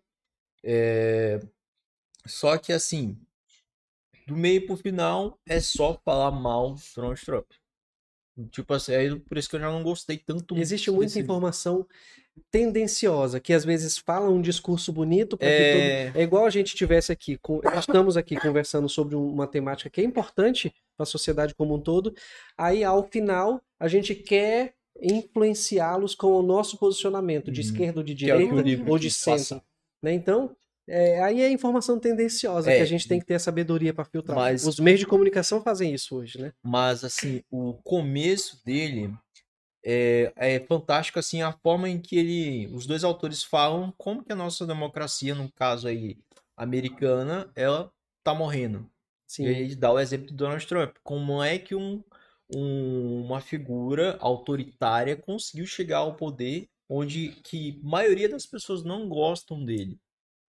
Aí explicaram um pouquinho de como é que funciona lá a questão política lá fora, como é que eles conseguem se eleger, que tem primeiro a eleição assim do, dos partidos, como é que o partido inicialmente não conseguiu filtrar que aquele cara Sim. era um autoritário, entendeu? O começo dele traz discussões assim bem interessantes, entendeu? Bem bem assim legais assim pra gente trazer um pouquinho para o Brasil Refletir também. também, né? É, refletir. O livro não se aplica muito aqui no Brasil. Eu confesso isso. E do meio pro final, para mim, perde sentido, entendeu? Mas o começo dele, trazer essa discussão de que a nossa democracia, ela não está enfraquecendo. Vou usar o termo que você utilizou, que eu gostei muito mais ainda. Está enfraquecendo porque é, há certas barreiras que, é, no caso, um político autoritário passa em que, assim, as outras pessoas que estão do outro lado estão aprovando o que ele está falando através daquele discurso dele, entendeu? Então é interessante como que, que o livro conta no comecinho como é que o Donald Trump conseguiu chegar lá. Então acho interessante. O livro no começo ele é fantástico, recomendo, mas no meio final por, por isso que assim que eu acho interessante trazer essa reflexão da democracia. Será que a nossa democracia não está enfraquecendo? E no Brasil também, será que não está enfraquecendo Sim. também? Entendeu? Eu acho que esse filtro é tão importante, Lucas. Tu fala, né, do começo do filme, do, do, do livro, Livro. e do final dele, né? Que são Uhum. dois universos distintos que você perdeu a admiração. A gente precisa tanto desse filtro, gente. Nesse momento histórico, ano eleitoral, ano que existe disputa polarizada, a gente precisa tanto desse filtro porque os meios de comunicação, de uma forma geral, eles são tendenciosos demais hoje em dia. A gente não, se a gente assistir o, o, um meio de comunicação do grupo A tem uma vertente, do grupo B tem outra, e a missão deles parece que não é informar, parece que é, é querer trazer a maior, maior parte das pessoas para o seu pensamento. Eu estou certo, você está Eu errado. estou certo. Né? Eu, a, a gente tava, eu acho que eu comentei agora há pouco com o Paulo sobre, sobre algo também que eu não concluí. Às vezes, é, um lado fica perdeu uma determinada eleição, aí ele fica torcendo para aquele lado que ganhou, que era rival, Uhum. para dar tudo errado. Ele não tá ligado que o barco que vai dar Uhum. errado e vai naufragar é o dele, né? Uhum. Então, ele vai junto. A gente tem que pensar, poxa, eu tenho minha preferência, o Lucas tem a dele, a Tati, cada um de nós temos as nossas preferências. Se o meu lado não ganhou, eu vou fazer de tudo para torcer em primeiro lugar, querer que dê certo e, lógico, fiscalizar, porque se esse Uhum. lado aí for corrupto, eu tenho que fazer minha parte no sentido de contribuir, de exigir informação, de exigir transparência, de denunciar quando eu perceber. Ninguém consegue estar em todos os lugares, Uhum. mas lá no bairro da Tati, quando ela passa numa obra e ela vê que aquela obra tem algo de errado, cabe a ela, porque já é a rotina dela. O Lucas que mora lá no outro lado, e às vezes ele não vai nem, nem saber. né? Então, a gente não pode torcer para dar errado. A gente tem que torcer para dar certo e fazendo a nossa parte de fiscalizar. Uhum. Mas eu, assim, eu penso que a base é fundamental, né? A gente falou um pouquinho aqui sobre educação. Isso. Deveria ter na escola educação financeira, educação política. É algo que já deveria ter, entendeu? E Lucas, eu te Porque- pergunto, o que fazer já que não tem? Projetos são feitos, né? Projetos são feitos, só que cadê a prática deles? Entendeu? Eu acho que assim, é- aí volta para aquela velha história.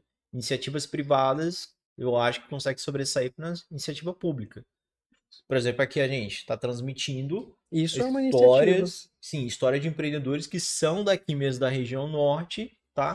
Que a gente está querendo mostrar que é capaz. Pessoas daqui são capazes assim de sobressair. No estado que é difícil frete, difícil logística, que é difícil viver mesmo aqui, que é muito quente, mas que tem pessoas aqui que conseguem vencer isso e mostrar para os demais que é capaz. A mesma coisa eu acho que poderia.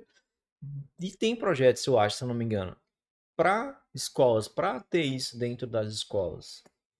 Sim. Só que, cadê? E enquanto não chega na escola, a Tati, ela pode influenciar o sobrinho dela, o filho de uma Uhum. amiga. A Tati que é pode parte, influenciar, né? é, que é o meio de convivência, o filho de um colega de trabalho, adolescente que vai votar no primeira, primeira vez na vida.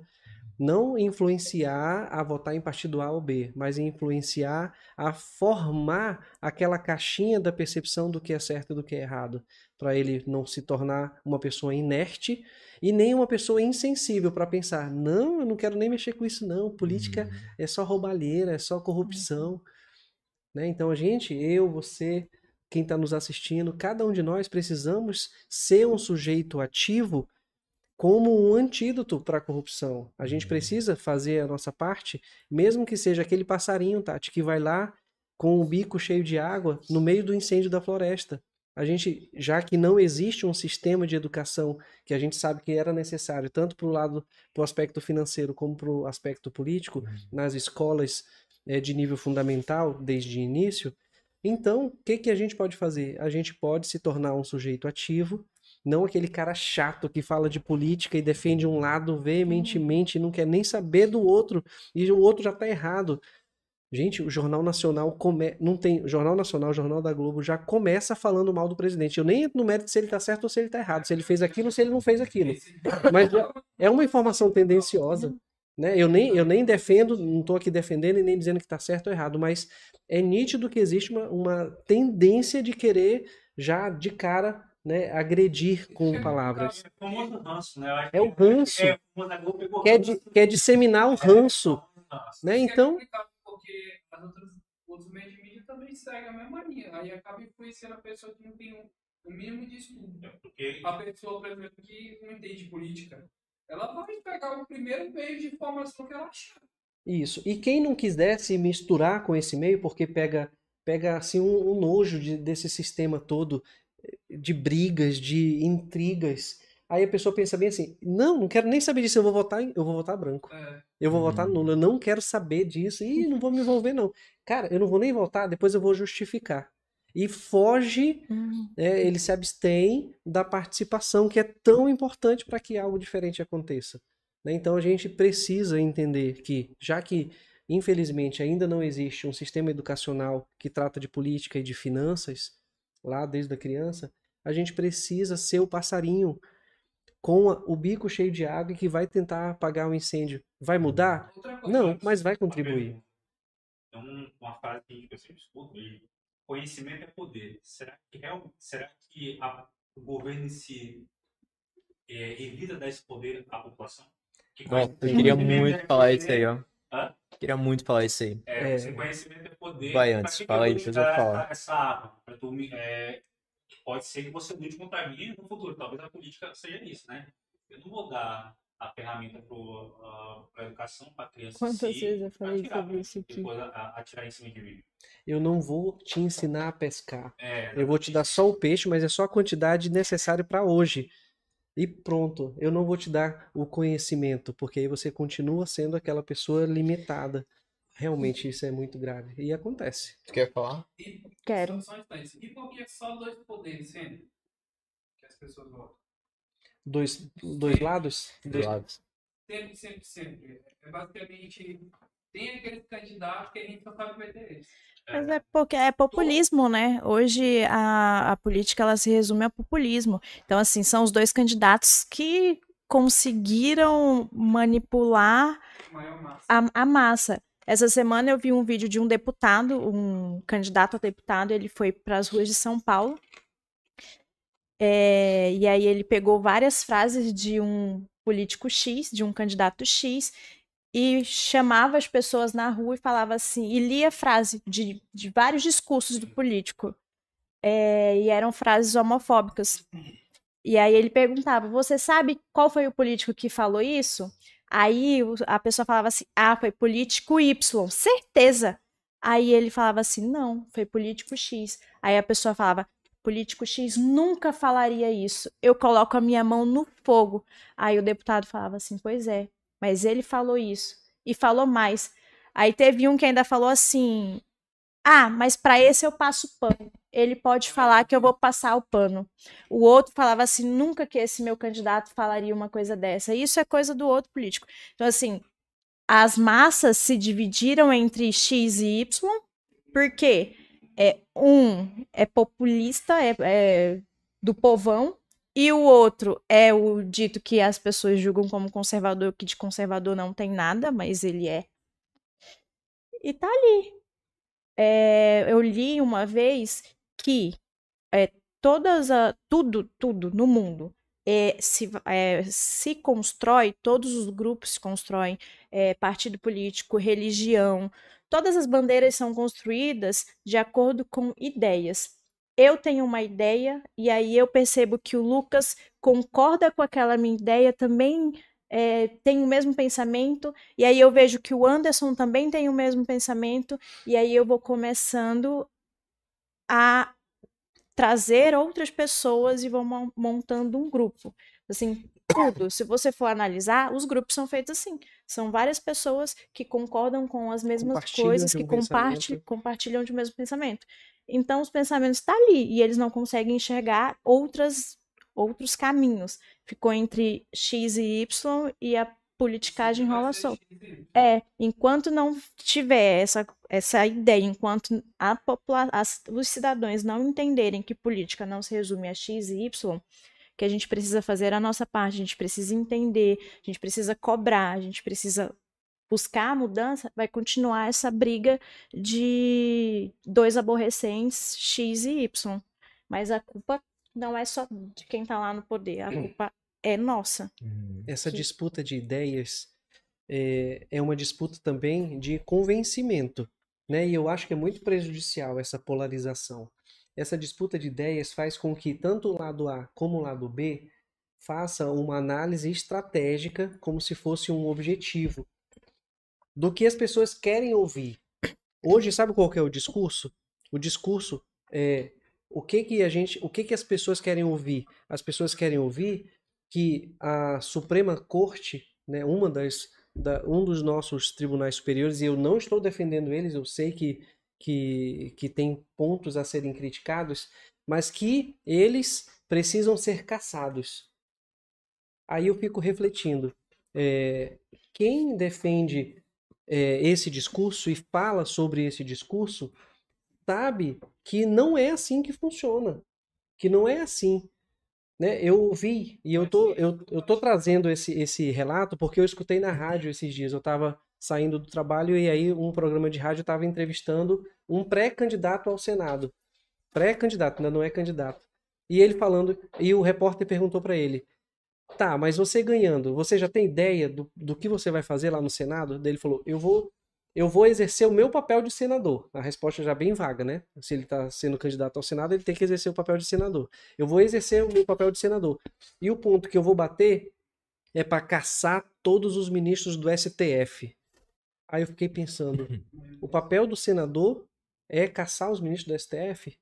Né? E fazendo essa reflexão. Mas por que que esse pré-candidato está falando isso? E eu falo isso agora para que cada um de nós tenhamos esse entendimento. Por que, que ele fala que ele quer caçar os ministros do STF? Porque é o que a população quer ouvir. E embora ele saiba que não é assim que funciona, que não depende, não é papel do senador da República fazer algo que vai caçar. Não, não, é, não, não, não tá na Constituição isso. Não é assim. No, o trâmite não é esse. Mas ele vai falar que ele vai fazer isso porque porque primeiro ele não vai ser desmentido, não existe um sistema oficial o TSE não vai entrar, olha, o candidato falou isso, mas isso não pode ser feito. Uhum. Não. E ele sabe que a, as pessoas mais humildes e que não tiveram aquela educação, nem financeira e nem partidária, partidária não, política lá atrás, vão gostar daquilo e vão acabar votando. E quando ele vencer e for eleito, ele não vai fazer isso, porque isso não cabe a ele. Né? Então ele está prometendo algo fora da alçada dele e as pessoas estão acreditando por falta de informação. E isso é muito perigoso porque é engraçado porque a história ela, ela ensina a gente a isso, né? A tem, tem um papo desse. Vou, dar, vou puxar a gatilha da, da tarde que ela falou do Hitler. O Hitler conseguiu o poder porque estava tendo crise financeira na Alemanha e tinha que ter, culpar alguém.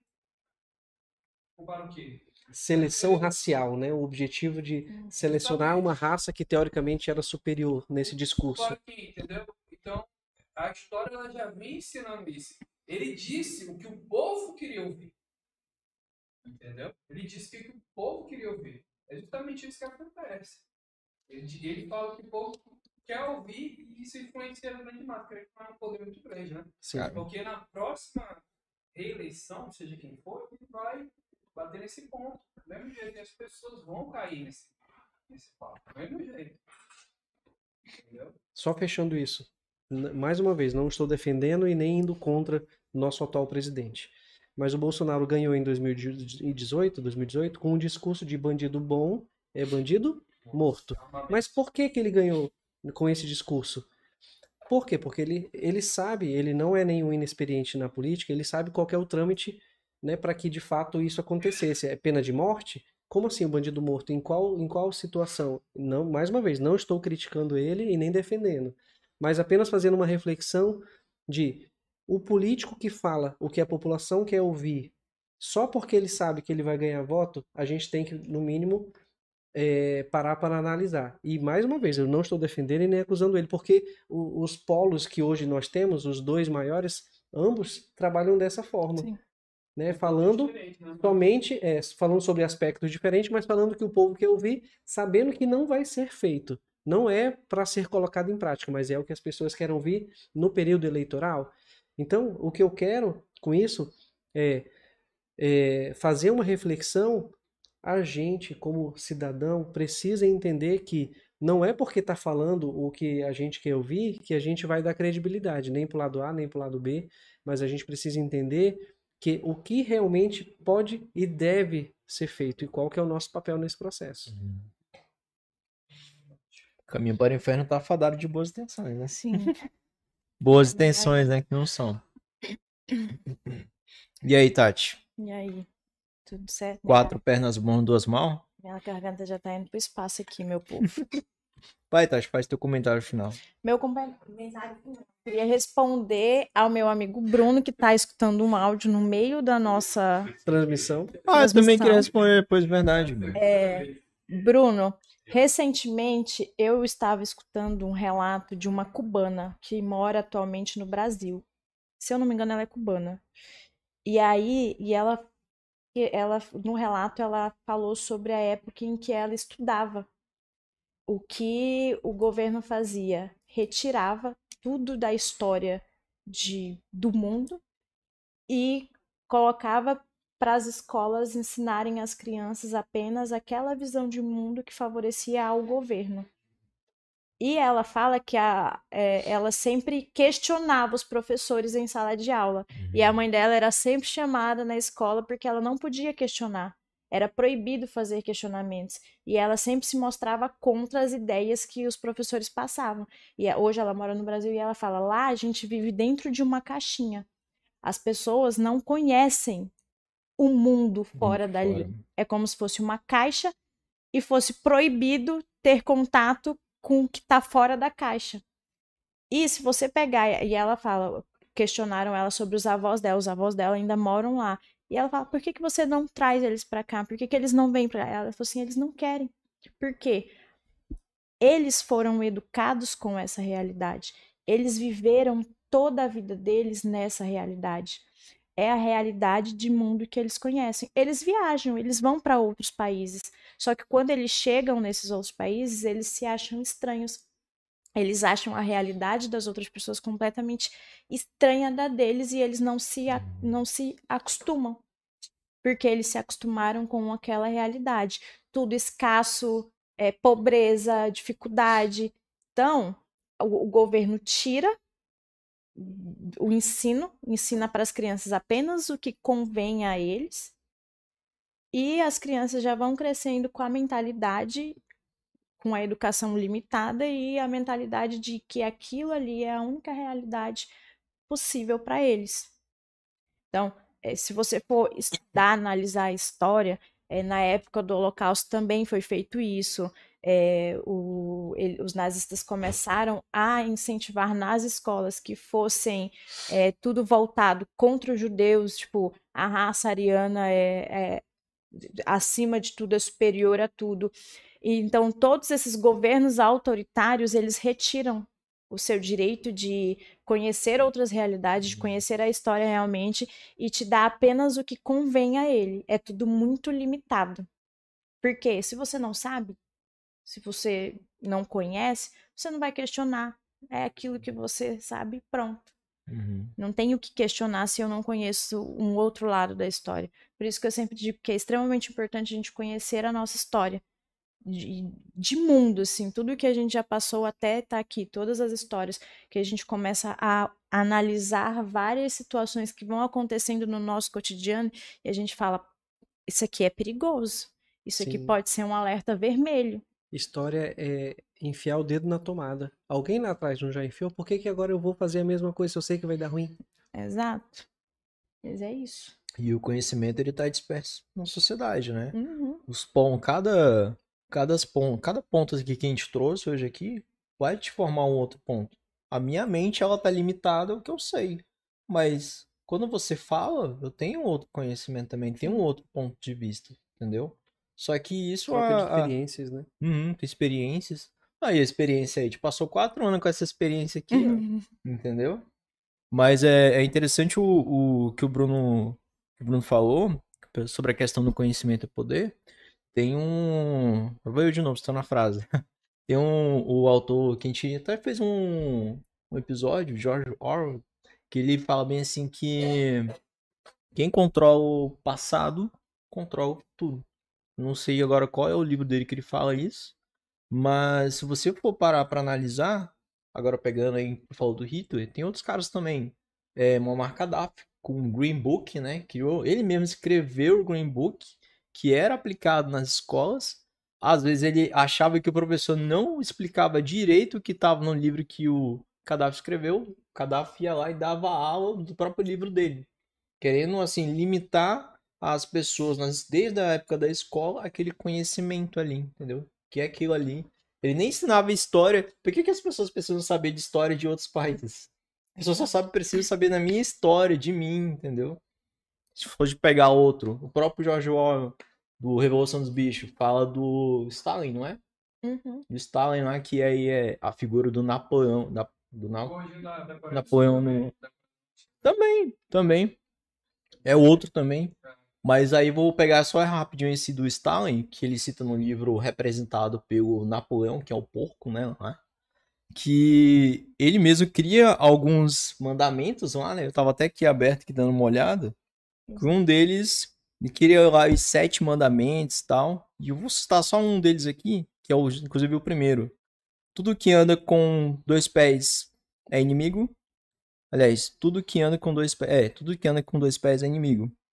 E no final, o que, que acontece? Os porcos andam de com duas pernas. Os porcos acabam andando sobre duas pernas. E todos, Só que o que, que acontece? e todos os mandamentos sofreram alterações. Todos os mandamentos sofreram alterações. E seja, aí os outros animais não sabiam ler, porque os porcos limitaram o conhecimento e os Uhum. outros animais não se interessaram o suficiente para Sim. buscar o conhecimento. Como eles não sabiam ler, os porcos poderiam fazer as al- as alterações tranquilamente.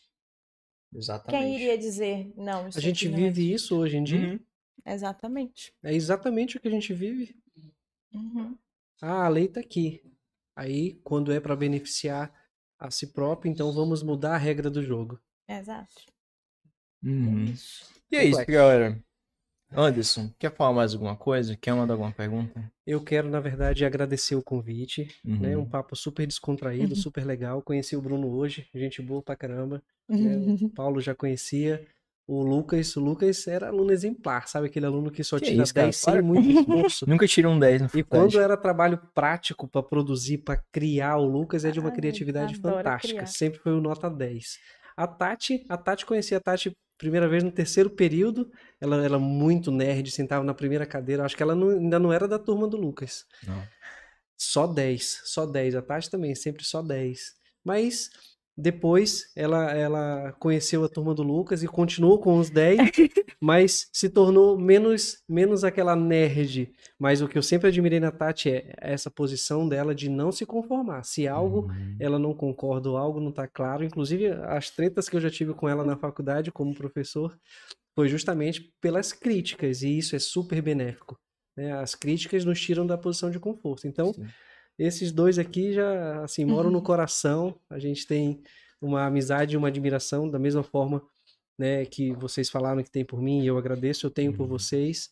Eu acho que essa ideia desse projeto do, da Mentors é fantástico. Vocês, eu acompanho diversos episódios e vocês trazem pessoas que fazem é, isso que a gente está falando agora, nessa nossa discussão desse episódio de hoje, que é, é, construir um caminho, construir opções para nos tirar da posição de conforto e para nos colocar como protagonistas nos processos da vida, seja no processo de empreender, que eu vejo que vocês trazem diversos convidados nesse sentido, de, de mostrar para as pessoas que existe um caminho, né? Empreender é um caminho, né? Vocês, como administradores, né, precisam e estão incentivando isso, e eu acho fantástico. Né? Então, tirar as pessoas da posição de conforto para empreender, para acreditar que o nosso sistema democrático da res pública, né, da coisa pública para todos nós, como no de hoje, também é possível. Né? Então, o que eu quero é parabenizá-los né, pela iniciativa e, e incentivá-los a continuar e dizer que eu estou sempre à disposição né, pra gente trocar ideias, Calma, conversar. daqui a pouco a gente vai sempre, fechar a parceria. Depois deixa sempre, terminar aí. sempre é muito bom conversar com vocês. Que bom, professor. Muito obrigado. Você reparou que, assim, às vezes não dá pra falar Anderson. Quero falar professor ainda, que vai continuar é sendo o costume, é o costume. É o costume mesmo. Paulo, diga aí, Paulo, o que, que você quer falar ainda? Nada. Gente, hoje o Paulo participou bastante, né? É. Parabéns, pra Parabéns, você. Paulo. Tô com Ai. comer. Anderson, muito obrigado, tá? Volte sempre que quiser e estamos abertos aqui, tá? Valeu, Show. galera. Sempre, muito obrigada, gratidão. Foi ótimo, vocês falam demais. O Assunto não fala- falta, fala- né? É, Assunto até não o, falta. até o Bruno, que não gosta de falar sobre política, estava falando. Eu pra buscar o vídeo. Ah, Tu Bruno, quer falar- Você não vai ofuscar o meu brilho, meu amor. Você quer falar da rede social? Quer falar como é que a pessoa entra em contato contigo? Como Vamos que lá, faz? Instagram, Hum. arroba Anderson Neves. 3S no final. Uhum. Estamos aí à disposição. Eu gosto sempre de manter contato né, com os meus ex-alunos, né, com, com as pessoas né, da, da área né, que a gente pode ter né, discussões benéficas né, de uma forma geral e contribuir né, de uma certa forma, é, ensinando e aprendendo, né, que é uma Legal. via de duas, né, de duas, de duas mãos. Show Quero de deixar uma frase ao final para a Uhum. gente finalizar a minha participação. Show. Precisamos entender que precisamos ser o sujeito ativo. Nós precisamos ser o sujeito ativo nesse processo da democracia no nosso país. Esse sujeito ativo, tomando a sua vez, saindo da inércia, ele vai ser o antídoto contra a corrupção, vai ser o antídoto contra a corrupção. Então, cada um de nós, como sujeito ativo, seremos o antídoto contra a corrupção. E aí a gente pode ter um país melhor. Ó, excelente. Anderson, muito obrigado, tá? Foi um prazer inenarrável. Galera, se vocês gostaram desse episódio, assiste aí, compartilha, manda para outras pessoas, tá bom? Segue o Anderson lá. Garanto que é excelente trocar uma ideia com ele. A voz dele é muito mansa, vontade até de dormir, né? É isso aí. Mas galera, compartilha o episódio, deixa o like e até a próxima. Valeu. Beijo, beijo.